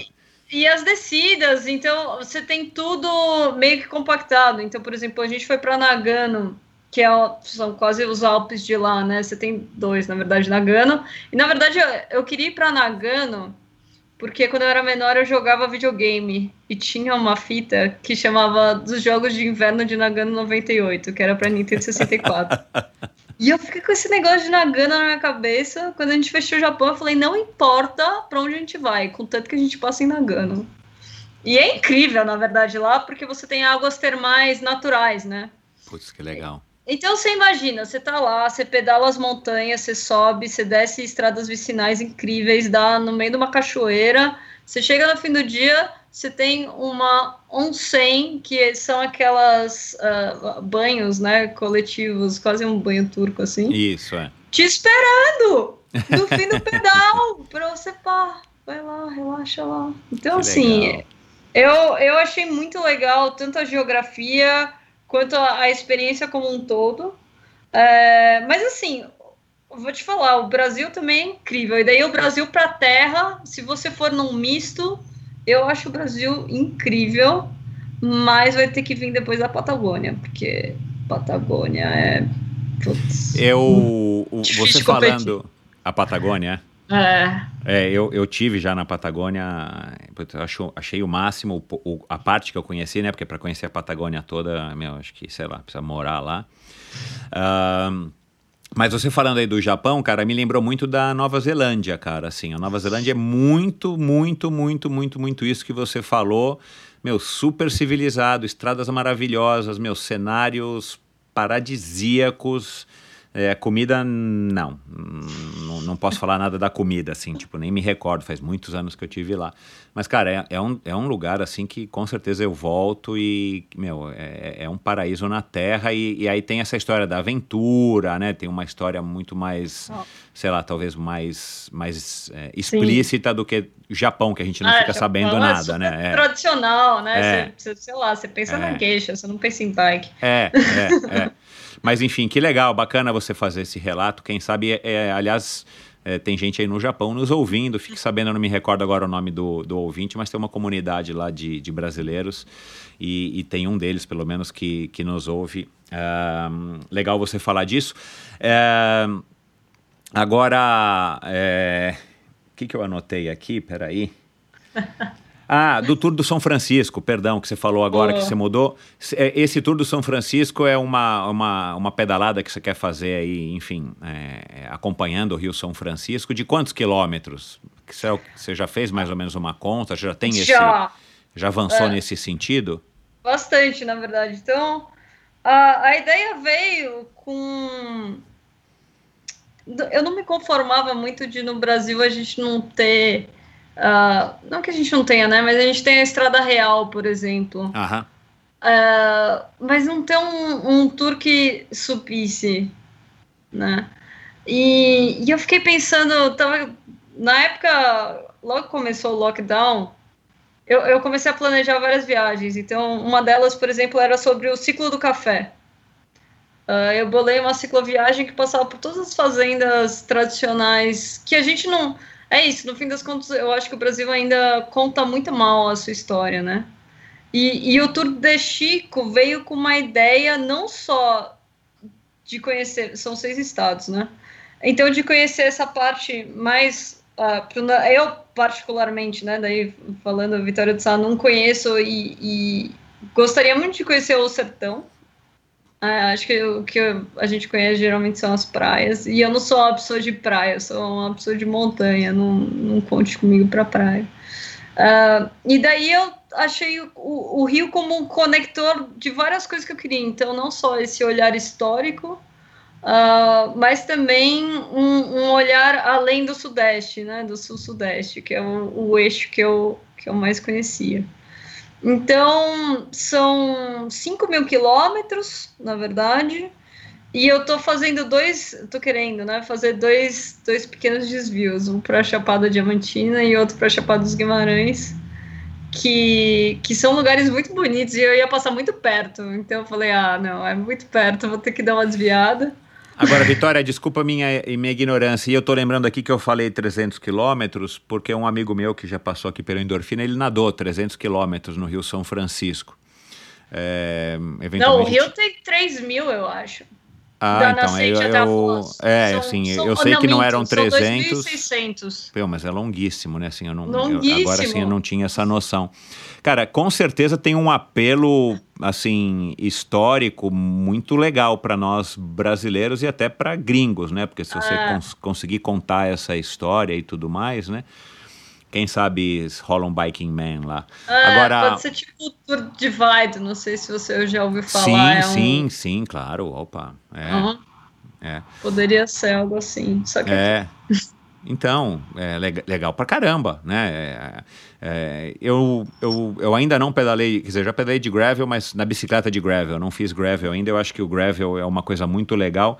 Agora, pelo que eu tenho ouvido por aí, né, e, e polêmicas, é, é enfim, opiniões às vezes contraditórias e polêmicas, um, o, o, Brasil não é um bom país para fazer gravel. Você acha que é? Pelo que eu ouvi, né? Eu não, né, não sei. Ah. E falar o Brasil também é, é, enfim, é ser muito generalista, né? Mas assim, você vê, você vê que o gravel tem um futuro aqui, porque parece que, né? Para quem pedalou nos Estados Unidos ou na Nova Zelândia ou na África do Sul, o, o, o gravel deles é, são, as, são as estradas de, de, de, de fogo. É, não sei como é que eu posso traduzir isso, mas assim são estradas de predrisco, são estradas, né? Praticamente uma coisa assim que é que aqui no um Brasil tapete. é entrada é entrada de fazenda, né? Aquela coisa bacana de gente que tem é, grana. E as nossas estradas de terra, tipo o Caminho da Fé que você disse que fez, meu, aquilo lá é que é a nossa estrada de terra, né? Com o rio descendo na estrada que você está tendo que subir, né? E cria erosão de tudo quanto é tipo e tudo mais. É, é viável, por exemplo, fazer um, um, na sua concepção, pelo menos até agora, fazer um desse tour do Chico? É, teria que ser de mountain bike, teria que ser de gravel, uma gravel mais mais robusta no sentido de pelo menos de pneu e de relação, porque cara, você vai pegar muita erosão. Eu acredito que você não vai pegar gravel, né? É, eu acho que assim, é isso. Assim, gravel no conceito original de cascalho e pedrinhas e um tapete não existe. É. Mas eu acho que uh, ah, para o Brasil isso ainda faz sentido porque a gente tem muito estrada de terra. Uhum. Uh, então você para estradas de terra boas, o gravel funciona, né? pô, direto, por aqui tudo em São Paulo, eu já fiz vários, e assim, claro, é, judia, judia do seu corpo, porque é isso, você tem valeta, e você tá descendo e tem, meu, porque, né, é quase, é quase trilha, é bem mountain bike.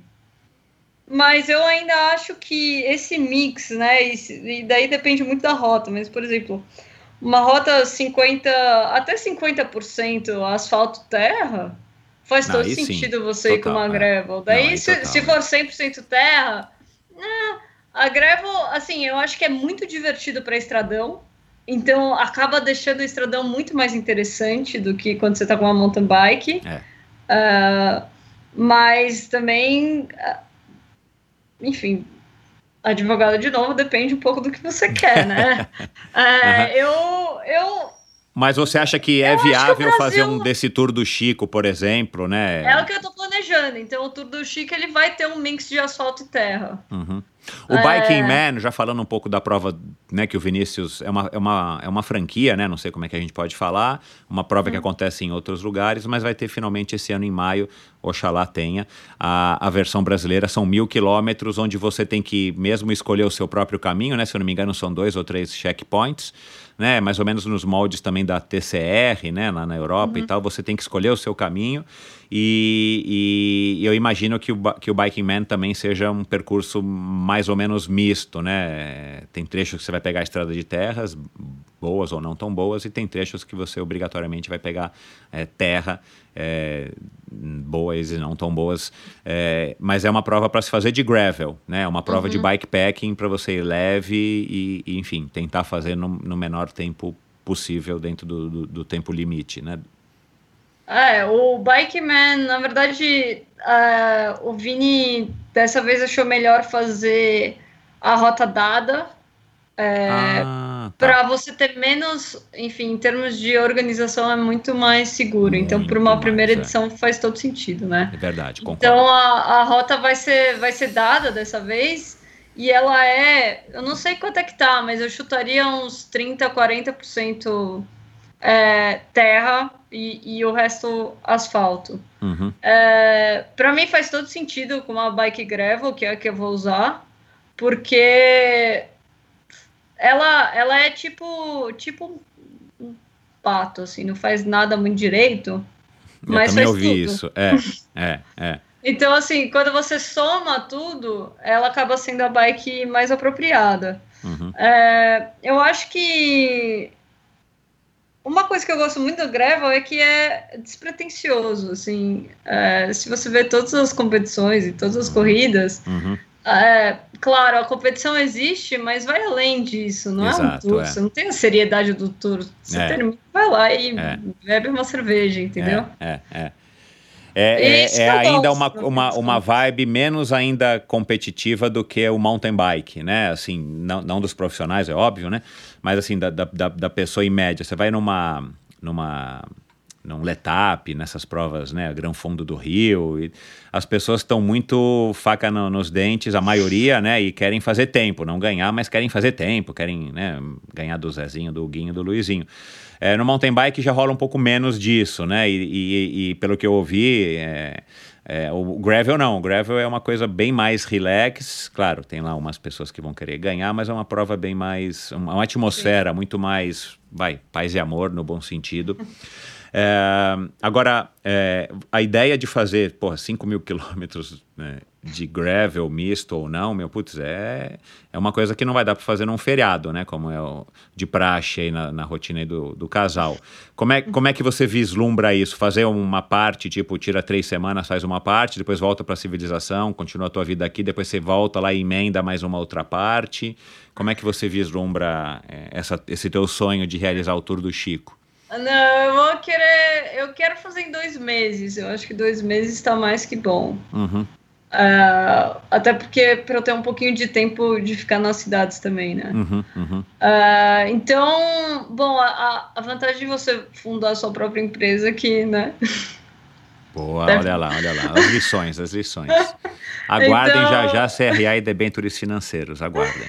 Então, basicamente, enfim, óbvio, né? Tem que organizar a casa, mas se a. Eu, eu concordo muito com isso, né? Se a se a empresa está sendo bem administrada, é quando você pode sair. Então, é algo que a gente sempre busca, uh, lá na VET principalmente, né, que é onde é, eu me dedico, enfim, 90% do tempo tá lá. Uhum. Então, a ideia é tirar dois meses, tranquilo. Uhum.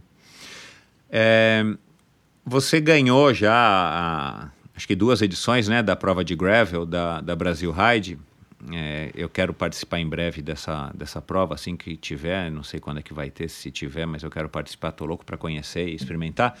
É, você é, é, ganhou a Inca Divide, né? Você fez aí em dupla com o, com o Bruno, teu marido, em 2019.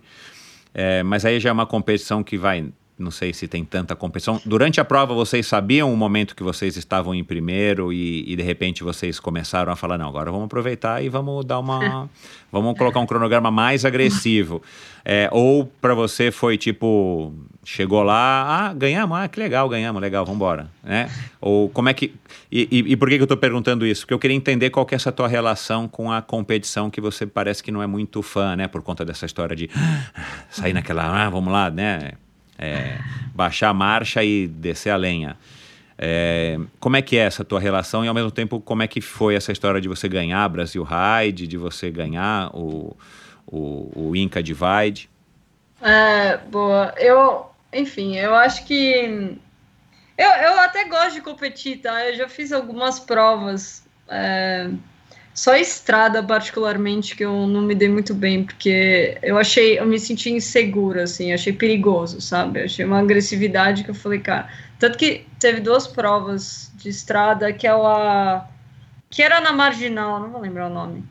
Pô, eu tomei um tombo ali, af, já, já fiquei cansada. Daí, na, no Ashimando também, putz, a menina caiu na minha frente, daí cai aquele bolo de gente, sabe? Aquele barulho de de batida, é um é negócio ruim, que. Né, cara? É Nossa, cara, eu fiquei, eu fiquei. Daí eu falei, ah, meu. A minha. Meu dia a dia já é tão estressante que eu não vou querer ficar fazendo prova para me estressar dessa forma. Isso, é, é. Então eu saí um pouco dessa vida, mas, por exemplo, o gravel é outra dinâmica. É uma. É, você fica mais afastado, né? Não é vácuo e tal, porque você tem as sessões um pouco mais técnicas também. Então nem dá para fazer isso. Então é um tipo de competição que eu gosto, é uma competição que eu me sinto muito mais segura e, e consigo focar na força, né? Eu não deixo o medo tomar conta de mim. Uh, que são situações em que eu me encontro nessas, nesse outro tipo de prova. Uhum. Uh, então a Gravel, ela foi. Cara, sei lá, eu só me esforcei, porque assim, treinar, treinar, treinar não tava muito, mas eu me esforço muito. Quando eu tô num lugar, eu realmente tento estar presente focado. Então, acho que Gravel é isso, e eu, por ter um pouco de mountain bike, né, principalmente quando eu era mais jovem, lá nos meus 12, 12, 15, uh, eu andei bastante mountain bike e eu fiz bastante ciclismo de estrada de longa distância. Então, esse mix, eu acho que ele é bom para esse tipo de prova. O Brasil Ride tem um percurso bem legal, assim, eles fizeram uma edição mais longa que eu gostei mais. Que foi de 100 ficou... km, né? É, Teve uma de 60 e uma de 100. É, a de 60 tinha um pouquinho curta, mas é, é, que eu sou pessoa das longas, né? Então, 100 eu acho que deu pra, você já passa meio que por todas as fases, sabe? Você completa o ciclo, você tá mega Uhum. animado, e daí você começa a ficar cansado, daí você cai na fossa, e daí você revive. É, eu, eu curto esse, esse ciclo, assim. Ah, mas enfim, no, no Inca a gente tinha um. Eu tinha montado um cronograma. Cronograma agressivo. O primeiro dia já estava bem agressivo, que a gente ia. Eram quase 400 quilômetros no primeiro dia. Que você basicamente saía do nível do mar e subia até 3 mil, né? Então. ah, não, era mais, sei lá, subia pra caraca. Subia sem parar. Os últimos 100 quilômetros, você ia planão, planão, planão, os últimos 100 quilômetros você subia 3 mil metros. É, e daí, o segundo dia a gente também fez o planejado até eu basicamente ter mal de altitude, e daí Uau. foi um terror. Daí a gente teve que refazer tudo, porque eu não conseguia levantar da, da cama no terceiro dia. Eu passei, meu, teve uma subida que eu, eu lembro que a cada curva, eh, desculpem aí os detalhes, quem se incomoda um pouco, mas a cada curva eu vomitava. Foi assim, um caos, foi um caos. E não há o que fazer contra o mal da Não. altitude, né? Não sei se o ouvinte aí sabe, mas assim, não tem o que fazer, cara. Ou você tem ou você não tem e lascou. Tem que esperar passar. É, E o Bruno pleno, eu queria morrer. Ele tava pleno, tipo, tirando foto, e eu lá, morrendo. É, não, mas assim, daí foi na base do Gatorade, água com açúcar e, e whey, que eu completei a prova, basicamente. Eu não conseguia, eu fiquei quatro dias sem comer. Uau. É, e daí a gente já sabia que a gente tava indo bem, assim. ah, mas a gente foi meio que, sei lá, colocou o cronograma antes de sair da prova e se propôs a seguir aquilo. Ah, como já era um cronograma agressivo, acabou dando certo. Mas assim, de competição acho que não tinha muito. Tinha outra dupla mista que desistiu. E tinham mais seis meninas que também desistiram. Então, basicamente, só a gente, a gente Entendi. venceu por resiliência, basicamente. É que não deixa de ser uma vitória, né? Enfim. Olha, eu vou te falar, foi porque Não deixa de ser uma vitória. É, porque essas provas, né, de, de você imaginar pedalar Nossa. 2 mil quilômetros, ainda tendo mal da altitude e tudo mais, cara, assim, termina quem Eu- estava melhor preparado e quem teve mais sorte, e isso vale para todos, todo mundo, né? Sem dúvida. Eu lembro de ter feito uma descida que tinha uma ventania, é, assim, perigosa de verdade. Eu fui arrastada Uau. para um precipício no vento. E eu descia, foram, eram 16 curvas, eu me lembro até hoje, 16 curvas. eu tive que descer fazendo contagem regressiva para não surtar. Falar, não, faltam 15, faltam 14, e, e daí ir escorrendo, sei lá. E daí no fim da descida, eu lembro da gente parar numa pracinha, eu liguei para minha mãe e falei, mãe, eu vou desistir. E minha mãe, imagina, minha mãe, é, ela é super. Ela detesta, né, essas coisas que eu faço, porque é um perigo, porque sei lá o que. E, é, e foi muito especial pra mim, porque ela falou, não, vai mais um pouquinho. Uau, olha lá. Consegue. Legal. Aí daí eu falei, ah, não, mano, se, se minha mãe tá falando isso, eu preciso terminar agora. Então Isso foi. aí. Mas É. foi. Você foi vê a sabedoria da mãe, né? Porque, claro, naquela hora ela tinha que te falar, porque ela sabe que você queria fazer aquilo, você estava É. fazendo aquilo porque queria, né? Então, Total. enfim. Mas enfim, ela fez o esforço do lado dela, eu fiz do meu e deu certo. Tem competição entre você e o Bruno? Ah, às vezes tem, é muito divertido. Porque os dois são meio escaladores, né? E daí, é claro que é não, não verbal, mas você sabe quando o outro começa a descer a marcha ali, sabe? Dá uma descidinha na maldade. Aham. É, Aí tem, tem. Nas longas distâncias eu vou, eu vou melhor. Às vezes ele ganha de mim, mas tem, tem vezes que, que eu ganho. Então a gente, a gente curte um pouco essa competição, mas ah, fora essas brincadeiras, assim, a gente é muito mais parceiro do que, do que competidor. Você, você não se incomoda muito com a competição com ele desde que você chegue na frente, né? Ah, basicamente, basicamente. e, e se ele for esperto e eu tiver com, com fome, ele tem que me deixar ganhar. Se não. A, a, a TCR é uma prova que te, que te atrai?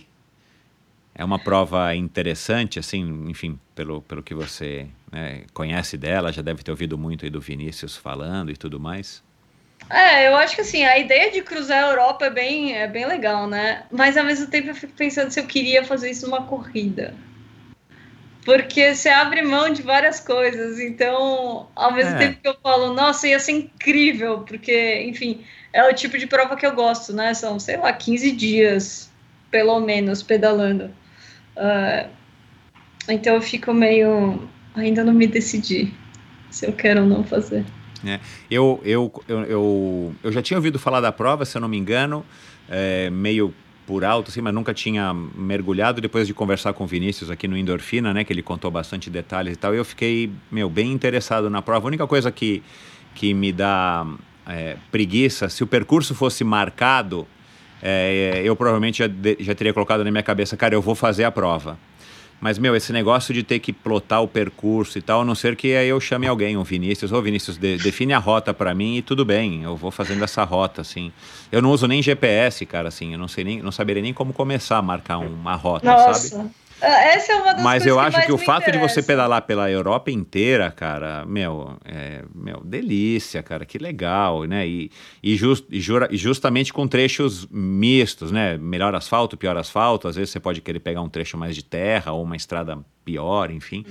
É, mas o fato de você atravessar e, e cruzar tantos países ter, que se, e ter que se virar com horário de fronteira e tudo mais, eu acho- isso eu acho legal, assim, acho uma, uma aventura que para mim estaria bem, bem, bem do, do tamanho que eu gosto. Agora, o negócio de você marcar o percurso, meu, nossa, tem um pouco de preguiça de, disso. Embora eu goste de navegar, eu gosto de olhar mapa, mas eu acho que para pedalar, acho que se tivesse um percurso marcadinho era mais, mais legal. Mas você acha que um dia a, a TCR pode ser uma prova para você? Também você não, não descarta?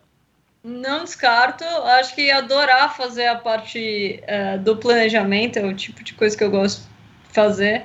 Provavelmente eu ia. O problema é entre escolher o caminho mais rápido e mais bonito, eu geralmente prefiro mais bonito. Então, Aham. acho que eu me, ia me auto-sabotar um pouco nessa prova, porque ia querer cruzar os Alpes suíços.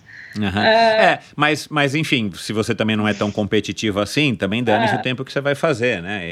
E, e eventualmente, é, eventualmente, não sei se deve existir isso na TCR. Ah, tem o cara que cruzou a linha de chegada primeiro, né? Que fez o percurso do A ao B primeiro. Mas com certeza devem ter lá depois a pessoa que fez a média mais rápida, né? Que não necessariamente é o cara que ganhou, é o cara que pedalou na média, né? Pode A ser. média horária mai- Ah. maior, né? É, às vezes o cara chegou lá em terceiro, quarto lugar, mas a média Sim. dele foi muito mais rápida, mas ele fez um percurso mais longo, mas pedalou mais rápido. Mas enfim. é, Posso te fazer uma pergunta aqui filosófica? Claro, eu adoro. Meu, fugir do quê? Ou fugir pra onde? Pra onde que vai essa fuga? Ah, cara, eu acho que é fugir muitas vezes do próprio estresse da rotina, assim. Ah, falando principalmente de São Paulo, ah, sem um mínimo de equilíbrio entre as coisas, eu acho que é muito fácil você cair num lugar eh, que no longo prazo faz mal. Eh, digo isso pela, pela minha experiência, assim, é algo que eu senti muito. Quanto mais eu trouxe a bike para dentro dessa rotina, digo aos finais de semana, porque durante a semana é mais complicado, ah, melhor eu consigo voltar para casa. Então eu acho que é fugir para voltar, no fim das contas.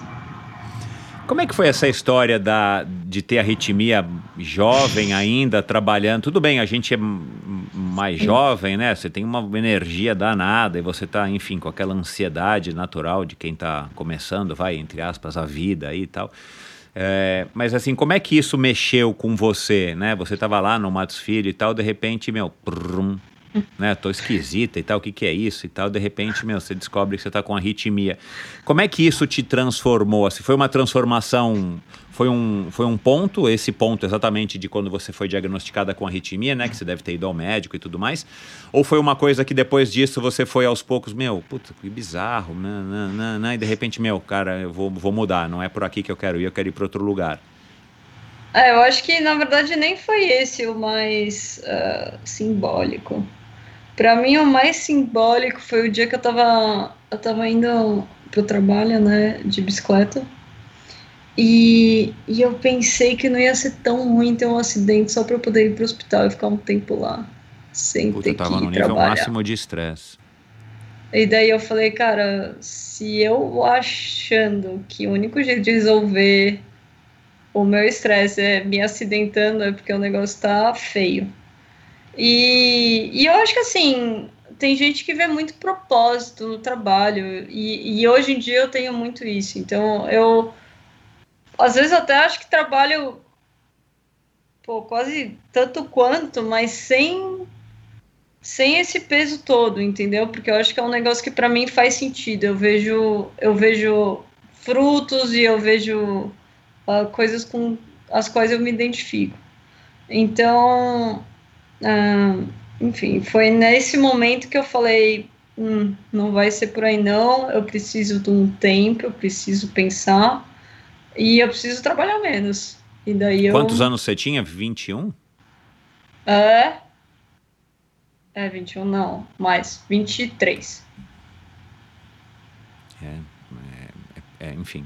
É pouca, é pouca idade para sentir isso, dá um pouco de, né, uma fala meio, É. que, que Mas ruim, assim, de né? novo, tem. Eu acho que era muito mais com relação a mim do que com relação ao trabalho Aham. Por si só. De novo, eu acho o escritório incrível, eu só não estava é, o- preparada para aquilo, sabe? É, é. O, a- a- se eu não me engano, a definição de estresse é, é exatamente isso, assim, a maneira que você encara a, a, a um determinado estímulo, né? Aliás, eu já ouvi em algum lugar que se não fosse, se nós não fôssemos seres que estivéssemos sujeitos ao estresse, a gente já teria talvez sido extinto da face da Terra, porque o estresse é isso, a gente querer sair dessa situação de risco, querer ir para uma situação de conforto, ficar atento, antenado, e aí vai, né?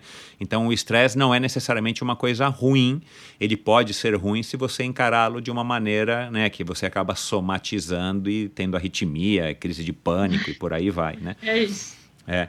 É, Você se dá bem com a Marta? Muito.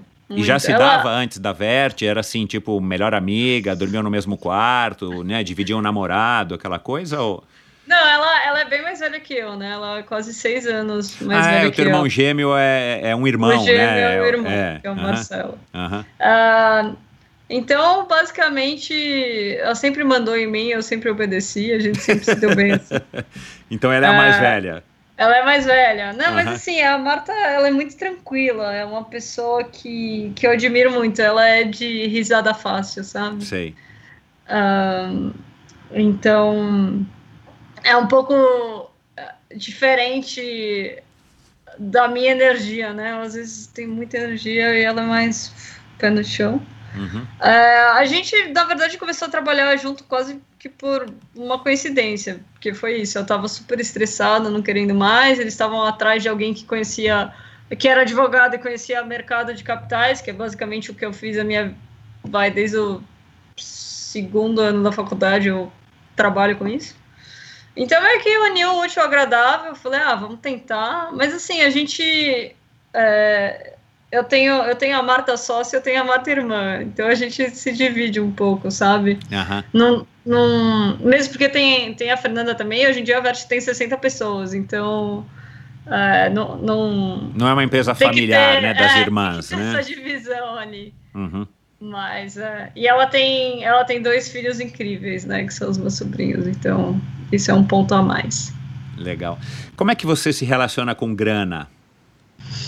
Ah, cara, eu, eu não sou uma pessoa que tem muitas coisas, porque eu acho que grana não pode ditar a nossa vida.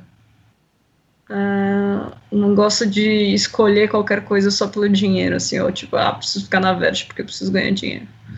Então, eu tenho, claro, eu gosto de coisas, então, por exemplo, basicamente todo meu dinheiro vai para viagem, é por isso que eu consigo fazer essas viagens, mas as viagens são sempre é, simples, até tirando low a lua de né? mel, que foi lua de mel, mas assim, a gente acampa, é, a gente, pô, um- vez ou outra, escolhe um hotel legal para ficar, é, come, sabe, vai no supermercado, compra, faz um sanduíche, então acho que é, isso é bom, eu, eu gosto de ter esse tipo de vida.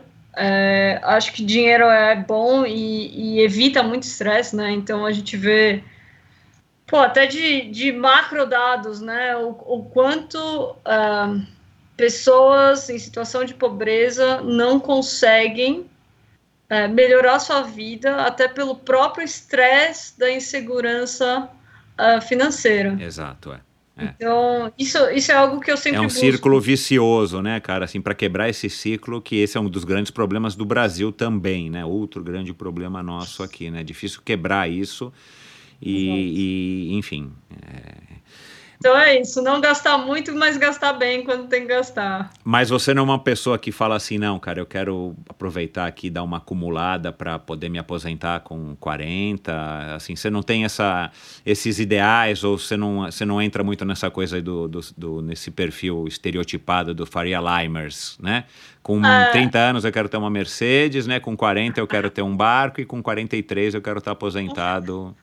É, eu acho que assim, é, bom, bens materiais, eu acho que eu já cheguei no, no topo da minha carreira com as bikes que eu tenho, são bikes excelentes. Então eu tenho a Legal. Firefly, eu tenho a, a Diverge, eu tenho uma Specialized Sequoia, que é é de Chromoly, que é o que eu uso no dia a dia. Legal. Então aí, pra mim, eu já cheguei, já cheguei lá, carro não tenho o menor interesse em ter, quando preciso alugo ou pego emprestado dos meus pais, que são Uhum. ótimos, Uhum, e emprestam. Uhum, Ah, então, assim, é isso. O AP, a gente não precisa de espaço, eu e Bruno, a gente não tem muita coisa. Pra você ter uma ideia, a gente, a gente dividia um armário, os dois. Opa, no- olha lá, caramba, meu. É, que agora a gente vai reformar, vai dar uma ostentada e vai ter dois armários. É, um cada um. Ostentação. É, então, assim, é isso. É, é vida simples. Eu acho que com relação à aposentadoria, ah, sei lá, a vida. Uma coisa que minha mãe falou é: quando a gente é jovem, a gente não tem noção do quão comprida a vida é. É.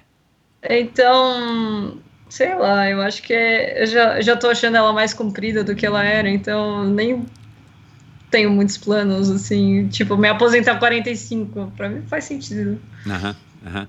É, você você é, não sai de São Paulo por algum motivo específico ou você curte também esse caos e essa modernidade, né? Se é, se é que a gente pode chamar de, de modernidade como uma coisa boa, né? Dá, a- a- dá um sentido bom para a modernidade. É, porque também é, acaba sendo um pouco, pelo que eu estou percebendo, um pouco também de contrassenso, né? De repente, pelo teu perfil, parece que morar numa casinha, né? É, no topo da montanha e tal, né? Com as bicicletas ali guardadinhas e tal. É, poderia, com a gravel ali, na, né? Com, a- com as estradas de terra ou com a natureza toda ali ao teu redor, é, talvez fizesse mais sentido. Como é que é essa tua relação?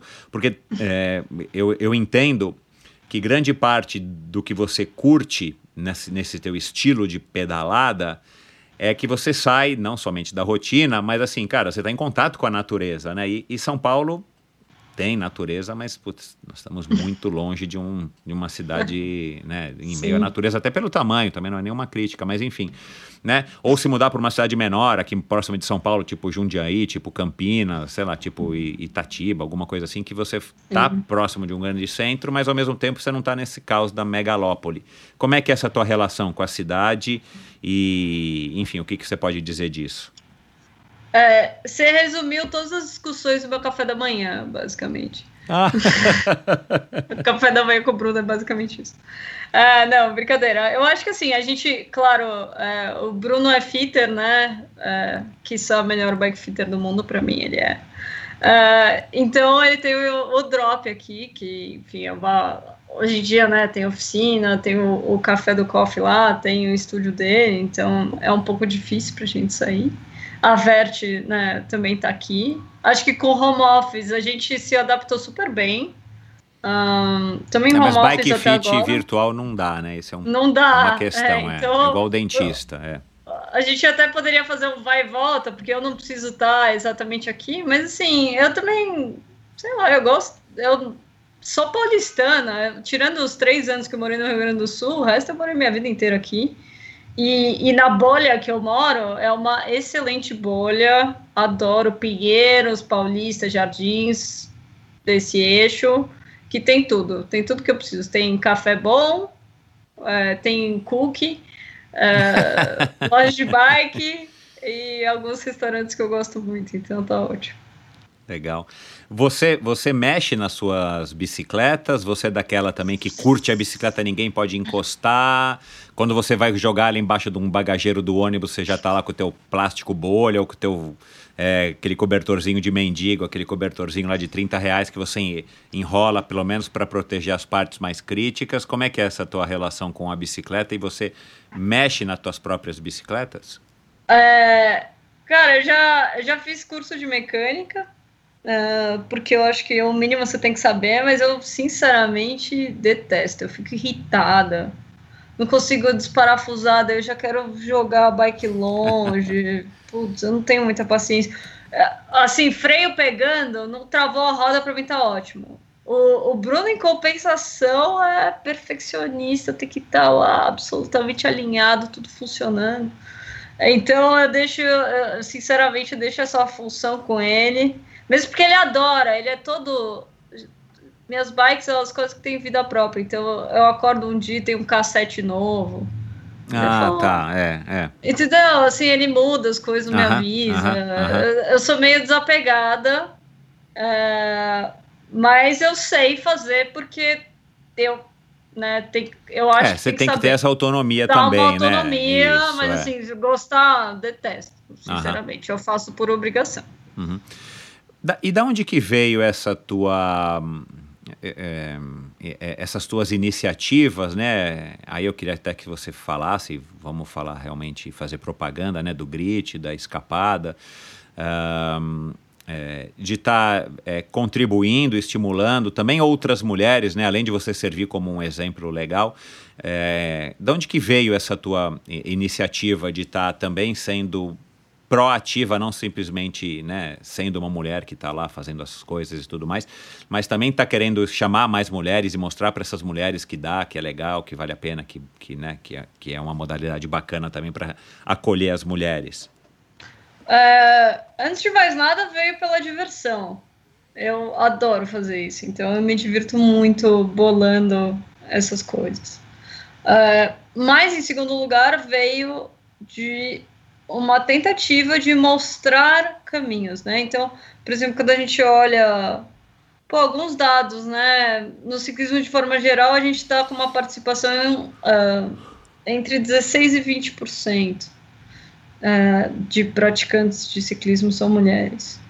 Você, Você tem... diz na, nas, nas provas aí, um, é um dado? É, de uma forma geral, Entendi. né? Dados gerais. Então, ah, quantos ciclistas existem no Brasil?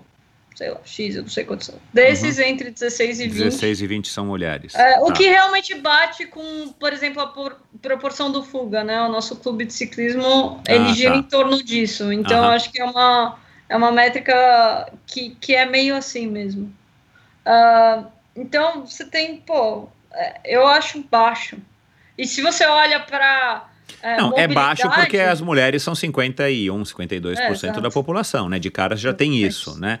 Mas, mas Vitória, para você ver como eu sou velho, é, antigo, é, quando eu comecei a pedalar com 17 para 18 anos, cara, a gente ia na USP, que era o único lugar que tinha, né? Não tinha ciclovia, não tinha nada, a gente ia na USP sei lá, cara, assim, você cruzava com três meninas pedalando e sempre as mesmas. E tinha lá uma que era triatleta, duas, três, quatro que eram triatletas, tinha umas duas, três, quatro ciclistas, assim, era o que você via. E, e aí você não via sempre, óbvio, né? E é o que eu, é, é o que eu digo hoje para meus amigos aí contemporâneos meus. Cara, você não tem um dia, um dia, nenhum dia que você sai em algum momento você não vê uma mulher pedalando. Não tem. É impossível. Seja Sim. na ciclovia, seja fazendo delivery, seja né, na USP, enfim, não tem. E muito pelo contrário, né? Normalmente você várias, né? E eu é. imagino que isso para as mulheres tem sido cada vez mais legal, porque vê um, uma representatividade, né, do jeito que deveria ser. E eu acho que para os homens também é legal, porque, cara, né, não tem sentido você ir num lugar onde você vai ter só homem pedalando, que era normalmente. Pra você ter ideia, eu nunca fui para a estrada com uma mulher é, salvo duas ou três vezes que eu, me recordo, que eu me recordo, assim, cada uma das vezes que eu fui, porque não tinha mulher que ia para estrada, então, né? Sim. É, mas, então, falem um pouquinho mais dessa tua iniciativa e o que, que você acha que você está contribuindo, o que, que é o grande barato aí da Vicky, também é, organizadora aí desse clube da, da Luluzinha. É, então, acho que ah, alguns aspectos, né? O primeiro, por exemplo, a primeira escapada para mim, ele, ele foi bem simbólico. Uh, na verdade, o pré-escapada foi um. O, o Women's 100, eu não sei se você já ouviu falar disso, é uma iniciativa que a Rafa tem, Rafa, aquela. Eu ouvi através do, da tua né? conversa com o JP, né, é. no meio do ano passado, eu não sabia. Que, que ele, enfim, propõe que mulheres pedalem uh, 100 quilômetros num determinado dia, cada, cada ano é uma data. E daí eu nunca tinha sido feito isso no Brasil. Eu falei, cara, eu tinha feito uma cicloviagem para Paraty, saindo de Guaratinguetá. E se eu não me engano, eram 100 quilômetros. Eu lembro de ter adorado esse, esse passeio.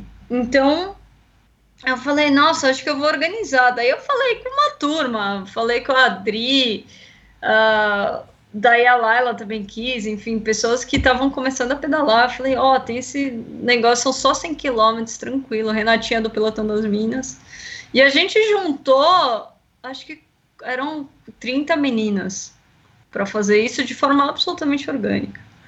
Cara, foi um show de horror o percurso era complicadíssimo, eu não lembrava, mas sobe, sobe. Porque você sai de Guaratinguetá, você sobe até Cunha, então, depois você sobe até Paraty, é. e daí você despenca, basicamente. Aí foi um lapso seu porque faltou planejamento, né? Porque isso, assim, você perguntar na esquina para alguém, provavelmente eles sabem, né? Não, a melhor parte é que eu fiz isso. E, mas não lembrava, é.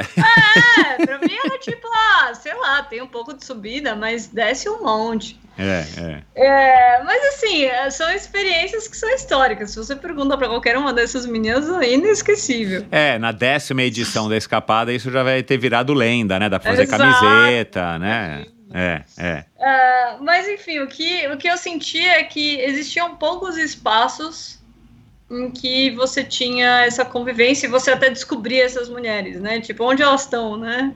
Onde habitam, Super como, legal, como claro. vivem.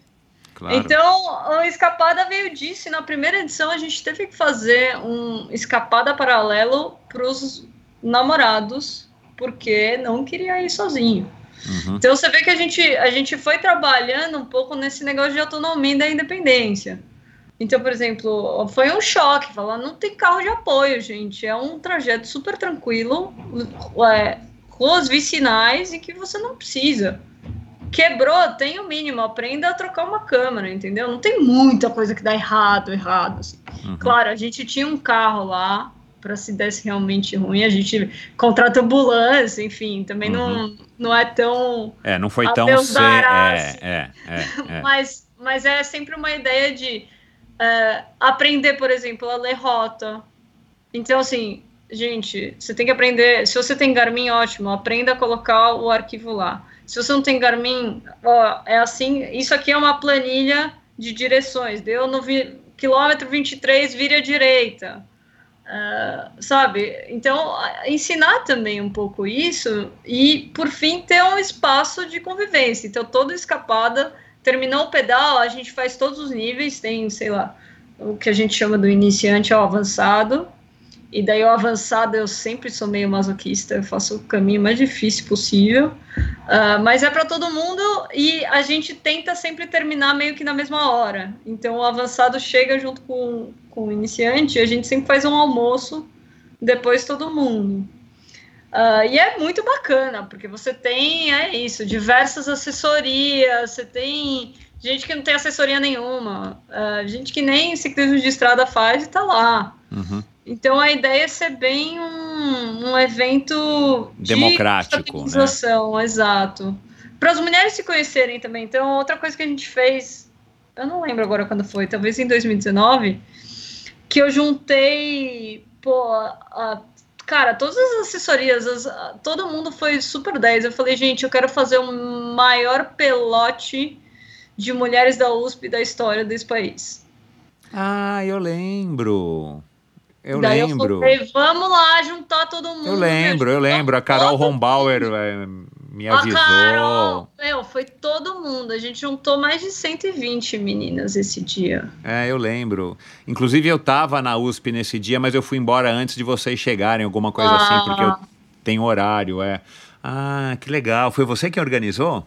Não, eu comecei a É, história. é, eu é. não organizo nada. Eu só jogo a ideia e as pessoas aceitam a ideia. Você é uma boa ad- é, é, administradora, é uma conselheira, né? Entendi. É, joguei a ideia Aham. e foi, meu, foi super legal, porque é isso, é tentar criar esse, esse ambiente em que a gente tem tem diversidade e também ter isso, ah, pessoas de assessorias diferentes lá se É, juntando. é.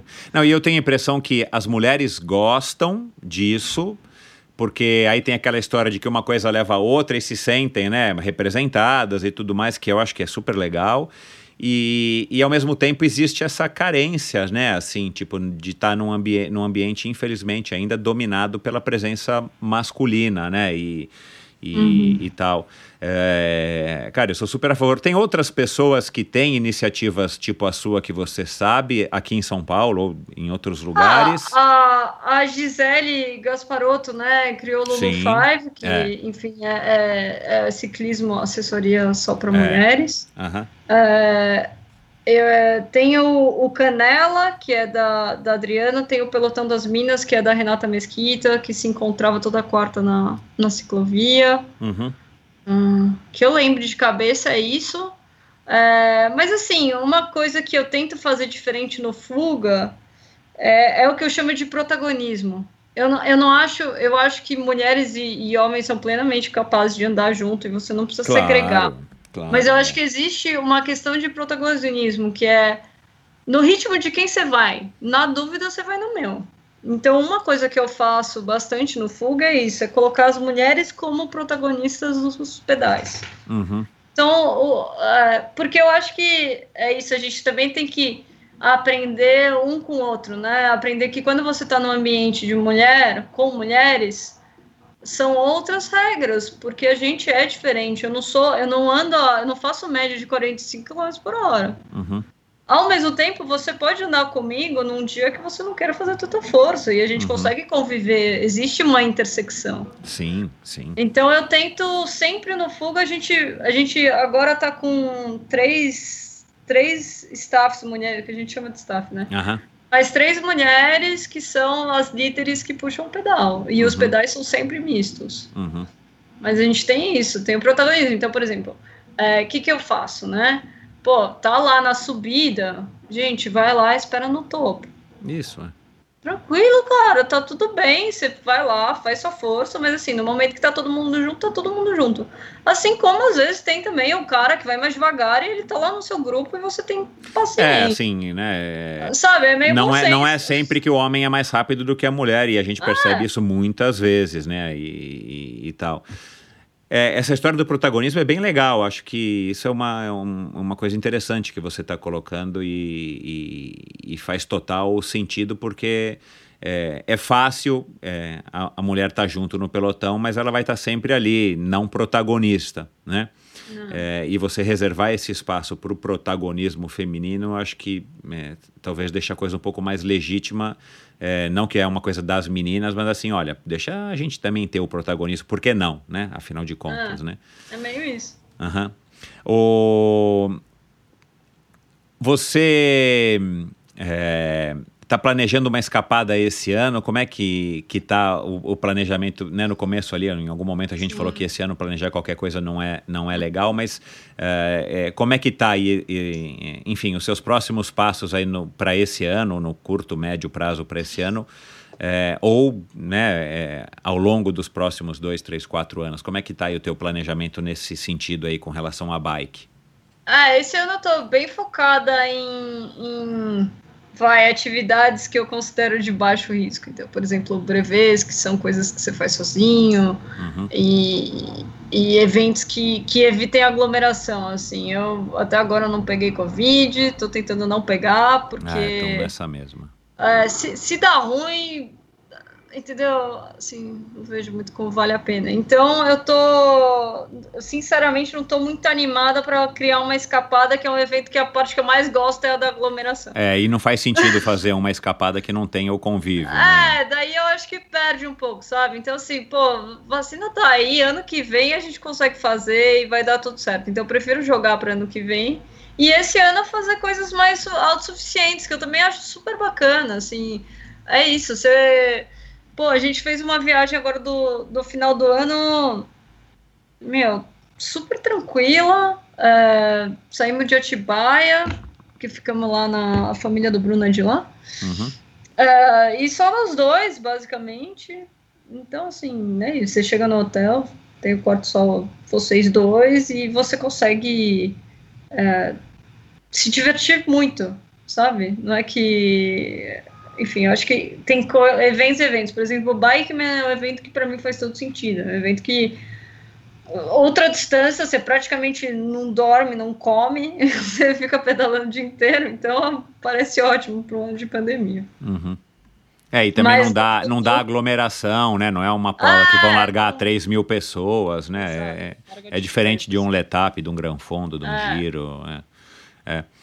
Ahn, você tem algum, algum sonho, assim, alguma listinha, alguma coisa assim no teu planejamento e tal, do cronograma agressivo, assim, que você fala, cara, um dia eu quero fazer isso, não sei, é, aí em qualquer aspecto, assim, você tem esse nível de, de, de planejamento, de vontade, de desejo, seja junto com o Bruno, não, eu quero ter quatro filhos um dia e votar não sei aonde, fazer uma viagem, né? Do Canadá até o do Canadá até a Terra do Fogo com os meninos, fazendo homeschooling e tal, né? Puxando a carrocinha lá.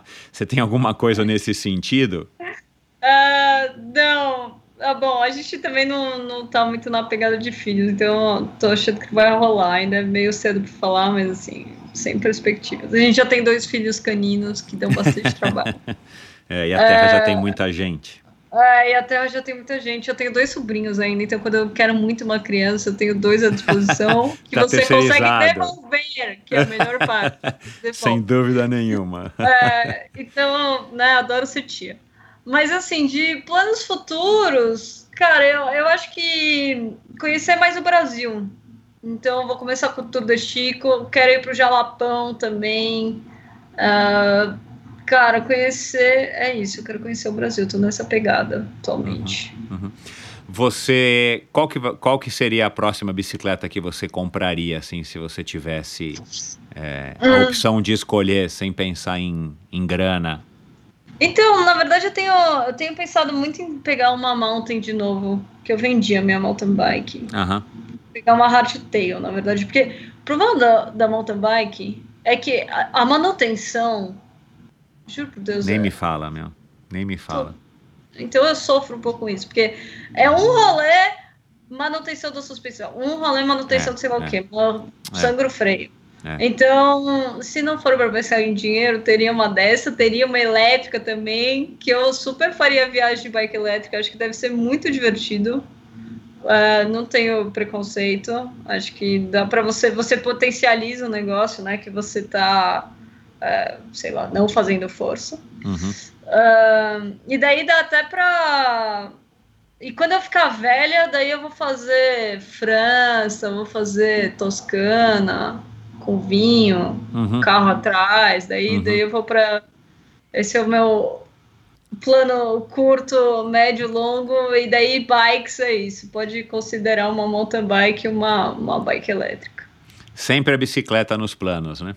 Sempre. Eu, eu acho que eu não vou conseguir me dissociar muito disso, não.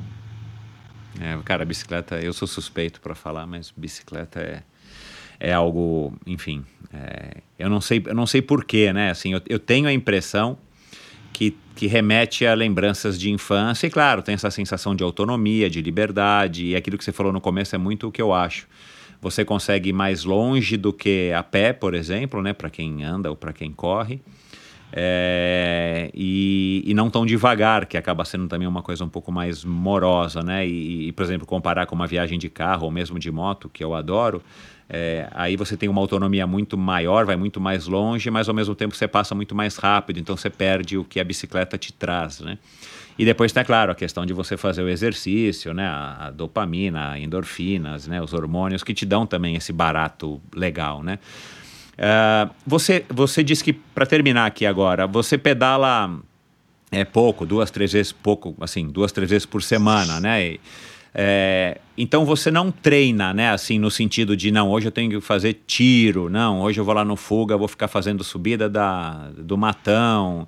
Para você é sair para pedalar e de repente cola num pelotão que está mais rápido se você estiver aguentando, senão você vai no ritmo que der e por aí vai. É, e isso para você já também te. Porque você não quer esse estresse, né? Eu entendo que você não quer ter esse compromisso de acordar às 3 horas da manhã, 5 horas da manhã, lá, não sei o quê, né? Não sei se você disse que ouviu, né? Acho que o episódio do Walter Tucci. Cara, né, no Rio é, é, dureza, meu. Você tem que acordar às 4, 3 e 40, depende de onde você mora, meu, para pedalar até às 6, 6 e pouco da manhã. Cara, isso gera um estresse. Se não é psicológico, gera um estresse no corpo, meu, bizarro, né? Porque, cara, não é natural você é, treinar esse horário, querer render esse horário, é um horário que teu corpo está fisiologicamente tendo que se recuperar para né, o dia seguinte. Então é, é, é, por isso que você não, não, não treina nesse sentido que eu estou falando assim, de uma maneira estruturada, uhum. né? De fazer subida, fazer tiro, fazer planilha. É, eu, eu já, cara, dei uma rodada já em assessoria. Uh, não me encontrei, acho que para mim não funciona. Eu, eu adoro fazer força, então mas para mim fazer força é isso, é, é, puxar um pedal do fuga uh, e, sei lá, super fora. Eu nem sei qual que é o FTP, eu fiz um dia, eu já esqueci qual que é. Mas assim, é isso, eu vou lá, subo o pico do Jaraguá na força total e tá lá.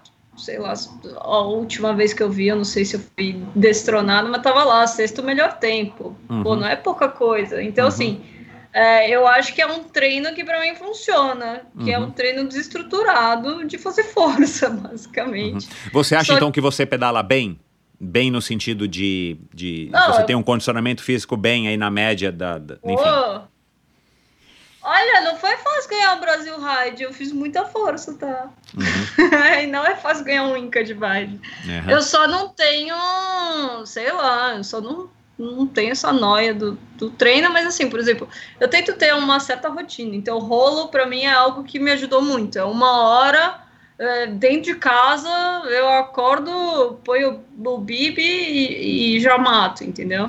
Aliás, você Agora, fez Everesting virtual, né? Você fez Everesting, né? Então, assim, é. você, você se propõe também a umas coisas assim que não são tipo só, né? Vou passear, paz e amor e tudo mais, né? Você se propõe. Uhum isso também te dá um estímulo, eu acredito, né? E te mantém um pouco mais focado, tipo, para você acordar e falar, cara, eu, né, eu tenho um objetivo ali para eu me manter, né? Que isso, isso também é importante, né? Você procurar esses estímulos, porque não é todo dia, talvez, que você acorde super animada para dar um pedal, né?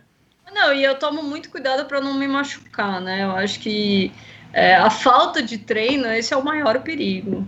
Uhum. Então eu sou meio Teve uma viagem só que eu machuquei um pouco o joelho, que eu tive um, uma inflamação, mas assim, é isso, três semanas paradas já resolveu. Mas eu acho que tem que medir bem isso. Então, eu tendo a ser sem noção e exigir muito do meu corpo. Então, uhum. é algo que eu tento compensar isso com rolo, com alguma regularidade. Então, todo sábado e domingo, isso eu faço. Final de semana você pode contar comigo, pelo menos um pedal vai ter. Durante a semana é mais complicado, mas assim, Uh, é isso, eu também comuto de bike, né? Eu ando de bike, tudo que eu vou é, fazer você não é, bike. É, você não é que passa a semana inteira sentada, né? É. Trabalhando né, no, no, no escritório é e, e, só vai se exercitar no final de semana, que é. acaba até sendo perigoso. O fato de você se manter ativa fazendo o commuting e tudo mais, já ajuda bastante, pelo menos, a você não ter esse impacto do zero aos 100%, né? Exatamente. Tipo, no final de semana. Você... você e, e, e é uma maneira também, né? É, é, Vicky, de você estar tá se, se precavendo para que não te para que você não, se, não saia frustrada não pelo cronograma, mas cara, não vou aguentar mais pedalar porque meu joelho está estourado. Né? não tem sentido você se, se meter numa aventura, se programar, se planejar, né? E chegar lá, não, não vai dar porque eu tô com uma lesão aqui no, sei lá, ah. né? na panturrilha. E, e essas coisas mais uh, difíceis, por exemplo, o bikeman, já, já tô começando a. Cara, vou ter que fazer um rolo. Porque... É, você fez 300 ontem, você tá construindo, é, né? É, claro, é. É meio sem rotina, mas existe um, um macro que é estruturado. Tipo, é, cara, uh -huh. em maio eu preciso. O mínimo eu tenho que fazer. É, isso aí, isso aí. É, é uma maneira legal também de encarar, e eu acho que isso tem muito a ver com a personalidade, né? É, um episódio aí, acho que de duas, três semanas atrás, com a Luciana Guiliot, que é uma corredora e triatleta e tal. Cara, é muito bacana, porque ela também consegue alinhar a expectativa com o, o que ela treina e ela, ao mesmo tempo, não se cobra tanto e reage bem ao, ao, que, ela, ao que ela gera, né, de, de, de resultado, de tempo, de tal. E, e, e, nas competições ela não se frustra. Obviamente, nas competições a pessoa não se frustra, né? Então, assim, ou se frustra menos, é mais fácil de você entender e tem essa flexibilidade, porque é, né, a gente vê hoje em dia, e eu falei isso no episódio com ela, é, a gente vê muita gente por conta de todos esses gadgets e GPS e Stravas, FTPs e das próprias assessorias que também vivem um pouco nesse turbilhão desse, desse, dessa, dessa competitividade exacerbada, acaba muita gente acaba se frustrando, né? Porque acha que tem que pedalar melhor do que você, ou que tem que fazer o com, ou porque não faz o com, porque não sei o quê. Enfim, acho que é uma maneira legal também de encarar. Para terminar, é, você tem algum ídolo? Quem são seus ídolos? Assim, quem que você admira? Quem que você se inspira, se, se espelha? Olha, eu me espelho muito com as pessoas com quem eu pedalo, sinceramente. Eu acho que, uh, por exemplo, todo o pessoal do clube, né? Você vê gente começando super animada, é, pô. É que eu não posso citar nomes, porque senão fica polêmico. porque daí eu vou ter preferidos. Uhum. Mas, pô, tem gente que, cara, fez rolo porque queria sei lá, diminuiu o tempo do pico. Teve gente que nunca, que demorou uma hora para subir o pico, mas subiu. Uh, tem o Zapella, que é, sei lá, uma máquina, eu acho que ele é meio robô. Que ele anda muito rápido. Ele é, muito, ele é um galáctico. Ele é muito forte. Nossa, ele é galáctico. uh, então, assim, uh, tem, tem a. Bom, não posso falar nomes tem várias pessoas fantásticas. Mas as pessoas que você pedala são as pessoas as comuns. Seus ídolos são pessoas que, que são amigos, comuns, é, existem. E que, e que, fazem, fazem coisas que eu admiro muito. Então, que é, testam os limites, que cuidam uns dos outros, que não deixam o amiguinho abandonado, que não fica medindo. Te dar um exemplo, a gente tem o, anualmente, é que a gente fez ano passado, mas a gente tem o, o aniversário do clube e a gente faz um prêmio fuga, que é basicamente você tem uma crono escalada, você tem um é, contrarrelógio individual e você tem um contrarrelógio por equipes. Legal. E o contrarrelógio por equipes são todos os níveis, são os, todos os níveis misturado, a gente meio que sorteia. E Cara, você vê que as pessoas estão lá, mas assim, estão quase mais torcendo pelos outros do que por elas. Todo mundo quer que faça PR, que, ah, ah, sei lá, bata, bata o seu recorde pessoal, entendeu? E como boy também, quem ganhar. Daí a gente tem lá um fantochinho, a pessoa ganha um fantoche do, do clube, que é um foguinho, que é um raio, né? O nosso uhum. Sim. Daí a gente tem o foguinho e a galera vai à loucura, entendeu? Fica e, e, é um ambiente competitivo, porque as pessoas querem fazer o melhor e querem testar os limites e, e ir além, mas ao mesmo tempo tá todo mundo torcendo por todo mundo, porque é isso, quer, quer mais é que ganhe mesmo, sabe? Uhum. Uh, então eu acho, é isso que eu gosto basicamente das pessoas que eu pedalo. Uh, então é elas que me inspiram. Bacana. É, quem quiser saber mais sobre você, a próxima escapada, o Grit, enfim, hum. né? Uh, grit, né, para quem não entendeu, é Grit, né? G-R-I-T, né? Uh, o Fuga, enfim, até a Verte, né? Aliás, a gente vai deixar isso para um próximo assunto, a história dos debentures, para um próximo podcast. não, é... eu vou fazer um resumo para você de 10 segundos. eu vou falar o que, que é Pode isso. falar, vamos lá. Eu sou o Tinder do mercado financeiro. Eu basicamente junto quem tem dinheiro com quem quer dinheiro, eu faço a ponte e cuido disso. Ótimo, Acabou. pronto. Independente é do sexo, das preferências vida. e orientações sexuais. É isso. Dentro do agronegócio, imobiliário, financeiro, a gente faz tudo. Uhum. Mas pronto. aí falando sério, vocês ganham comissão em cima do que vocês é, trabalham? Basicamente é isso? É, a gente ganha na. É, pensa, eu sou quase um terapeuta de casal, né? Então, assim, depois que eu dei o match, eu cuido disso ao longo do tempo. Então, ah, é, eu vejo se o cara tá pagando o que deve, Entendi. se não pagou, por que ele não pagou? E daí Entendi. eu ligo lá e falo, oi, tudo bem, você precisa pagar. Entendi. E, e eu, pro investidor é isso, eu, eu mostro as coisas, eu falo, olha, tem esse cara aqui, Entendi. sei lá, sarado, que é a sua cara. Uhum. E daí a pessoa vai lá e, e se interessa. É, é Então, uma coisa que existem muitas empresas que fazem isso ou é uma coisa. Eu nunca tinha ouvido falar nesse tipo de. é, ninguém escuta. É tipo a biboca da parafuseiro. Aham. Ah, tem, ah, você tem a indústria de fundos, que Uhum. faz bastante isso, então fundo de Isso, é. investimento não deixa de Isso, ser é. isso. É. Ah, mas securitização é um outro estilo, que Uhum. é a, a premissa são vários, vários devedores juntos. Então eu faço uma sopa, ah, um mix, que basicamente se. E daí eu bolo esse mix. é, se uma pessoa não paga, é, perde pouquinho. E daí é, é- a premissa é estatística, né? Aham. Você tem uma pulverização. Isso. Diminui o risco. risco. É, Tá. isso, é. Então é isso que eu faço. Uhum. Não parece muito interessante, mas. Não, é A bem tua- legal, é, verdade. É a tua legal, irmã- porque tem várias, vários formatos diferentes você pode bolar, então. Ah, enfim, depois a gente A tua, a tua irmã é o quê? Economista? O que, que ela é? Ela fez administração. Financista? Ah, tá. Ah, Uhum. administração. A minha família inteira é de administração, tirando a minha mãe, que é artista. Uhum. Legal. Bom, é, bom, para conhecer tudo isso, tem algum hub, tem um portal? Porque, meu, daqui a pouco tem que ter um Ah. portal, né? É, Não, bom, no Insta, eu né, ainda não, não cheguei no nível ah, blogueira, mas eu, eu gosto de postar as é você mesmo quem posta, você não tem um fotógrafo mesmo. que faz as suas fotos e depois dá um É. tratamento e tudo Não, mais. Sou eu mesma com as minhas próprias fotos. e daí não tem. No, o feed não é bonito, enfim, paciência. Mas é Vicky Dessal, o conteúdo é legal. Legal. Eu gosto. Uhum. É, com é, V-I-C-K-Y. Isso. É. Aham. Porque meu pai gosta assim. É por isso que eu chamo Vitória, na verdade, por causa de Vicky. Legal. Ah, e o. Bom, tem o, o, o Exposure, né? Que é onde eu escrevo os relatos mais longos, que é do Drop, que é Drop. Já não sei, vai ser péssimo essa falada. É, depois você me Drop- passa. Não, você me passa. Vamos fazer o seguinte: como são muitos, tem a Vert, tem, É, tem, tem o vários. Fuga Ah, CC. Me Insta, passa, é, eu vou colocar no. Ótimo, eu vou colocar no post do episódio, né, no meu site, Ah, endorfinabr.com, porque aí quem quiser, é, enfim. É. Vicky, uma última mensagem antes da gente encerrar essa conversa bacanérrima. Ah, pedalem e divirtam-se. É isso. Ótimo. Terminou, no, terminou do jeito que tinha que terminar. Muito obrigado. Parabéns aí por todas essas iniciativas. Com certeza o Bruno, é, eu não conheço ele, mas ele é um cara de sorte. E que vocês sejam muito felizes e que a gente passe por essa pandemia e consiga ir você e todos nós, todo mundo que estiver ouvindo, consiga realizar aí os seus, as suas aventuras sobre a bicicleta, que meu pedalar é muito legal. Vamos pedalar.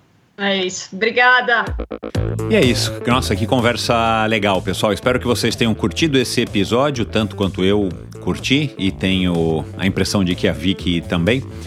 Ah, uma pessoa bacana, uma pessoa e uma mulher de fato que, que fazia já algum tempo que me indicaram para gravar com ela e já fazia algum tempo que eu estava atrás dela e estava difícil da gente conciliar as agendas, muito mais é, por parte do meu lado aqui, mas enfim, que bom que, que deu certo e tomara que vocês tenham gostado.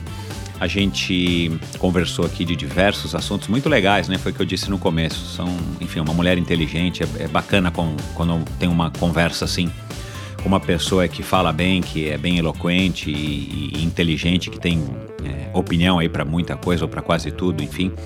É, adorei. Então, a gente falou aqui nesse episódio entre é, vários convidados o, sobre o Martins, né? O Vinícius Martins, que é o organizador, o responsável pelo Biking Man aí em maio aqui é, no Brasil. Vou colocar, aliás, eu vou colocar todos os links, como sempre, no post do episódio de hoje, não só para as redes sociais da Vic, para os sites né, da, da Vert, da, da, da, do Fuga, do Drop, enfim, do Vailhama. Eu vou colocar também alguns assuntos é, correlatos aqui sobre é, o, pelos quais a gente falou, inclusive o site do Biking Man do Brasil, Inca Divide e tudo mais. Então dá uma olhadinha, é sempre legal se você curtiu o episódio, dar uma aprofundada em alguns temas ou pelo menos matar a curiosidade, às vezes alguns vídeos lá no post do episódio no meu site, desse episódio no meu site, sempre tem todo site, todo episódio tem. E a gente falou sobre então Vinícius Martins, que foi um episódio sensacional. A gente falou sobre Renata Falzoni, a Camila Nicolau, a Gisele Gasparotto, É, eu lembrei durante a conversa, acabei não falando com ela sobre a Marcella Toad, né, que está imersa aí no, no Gravel também, que deu um episódio muito legal. A Flávia de Oliveira, quando a gente falou aí de ciclismo e, e de mudar o mundo, também foi um episódio muito legal. Aliás, as duas são amigas. E é, a Daniela Genovese não pode, não pode, me, me, não pode me fugir da, da, da lembrança, enfim, da, da cabeça quando a gente fala né, de, de provas longas, de mulher que, que usa também aí o ciclismo como uma, uma ferramenta, é, enfim, para se, se autoafirmar, para se, para assumir esse protagonismo no mundo. E a Daniela Genovese, é, nossa mega campeã do ultra, da ultra distância, ganhando duas vezes o Race Across America na categoria solo, já passou por aqui, enfim. É, você pode conhecer essas pessoas e navegar por todos os episódios do Endorfina Podcast nesse mesmo agregador, nesse mesmo local onde você está ouvindo, seja no meu site, seja em qualquer agregador aí da sua preferência. Tem todos os 200, quase 200 ou 200 e alguma coisinha episódios por lá. Dê um alô para Vic, com certeza ela vai gostar. Se você estiver ouvindo a gente de outro estado, de outro país, do Japão, você também dê um alô para Vic, se você tiver interesse em entrar em contato com ela, quem sabe para criar aí um mini núcleo, um núcleo é, de ciclismo feminino ou dessas iniciativas que a Vic tem aqui no ciclismo é, paulistano. É, entre em contato com ela, tenho certeza de que ela vai ficar feliz. E claro, sempre entre em contato comigo. Me digam o que, que vocês acharam desse episódio, me diz o que, que vocês acharam do convidado, quem que vocês sugerem convidar, como eu não me recordo agora quem foi, quem foram as pessoas que me sugeriram a Vic. É, o Vinícius com certeza foi um deles mas quem foram os ouvintes que me sugeriram a, a Vic. Então, é, mas de qualquer maneira, é, faça como esses ouvintes fizeram, sugiram algum convidado, eu vou atrás e se der um caldo bom, com certeza vai estar aqui no Endorfina. É isso, pessoal. Até a semana que vem com mais um episódio legal. E eu disse que 2021 promete, então aguarde. Você não perde por esperar o próximo episódio do Endorfina. Valeu! Esse episódio foi um oferecimento da Bovem Energia. A Bovem é uma comercializadora, uma gestora e uma geradora de energia. Assim como para os meus convidados, para a Bovem Energia é um assunto muito sério. É uma empresa sólida e confiável, com profissionais experientes e treinados para lhe oferecer agilidade no atendimento, robustez e competência na condução dos negócios. Saiba mais em bovem.com.br e siga-os no perfil do Instagram Bovem Energia. De energia, a Bovem entende. Esse episódio também foi um oferecimento da Titanium.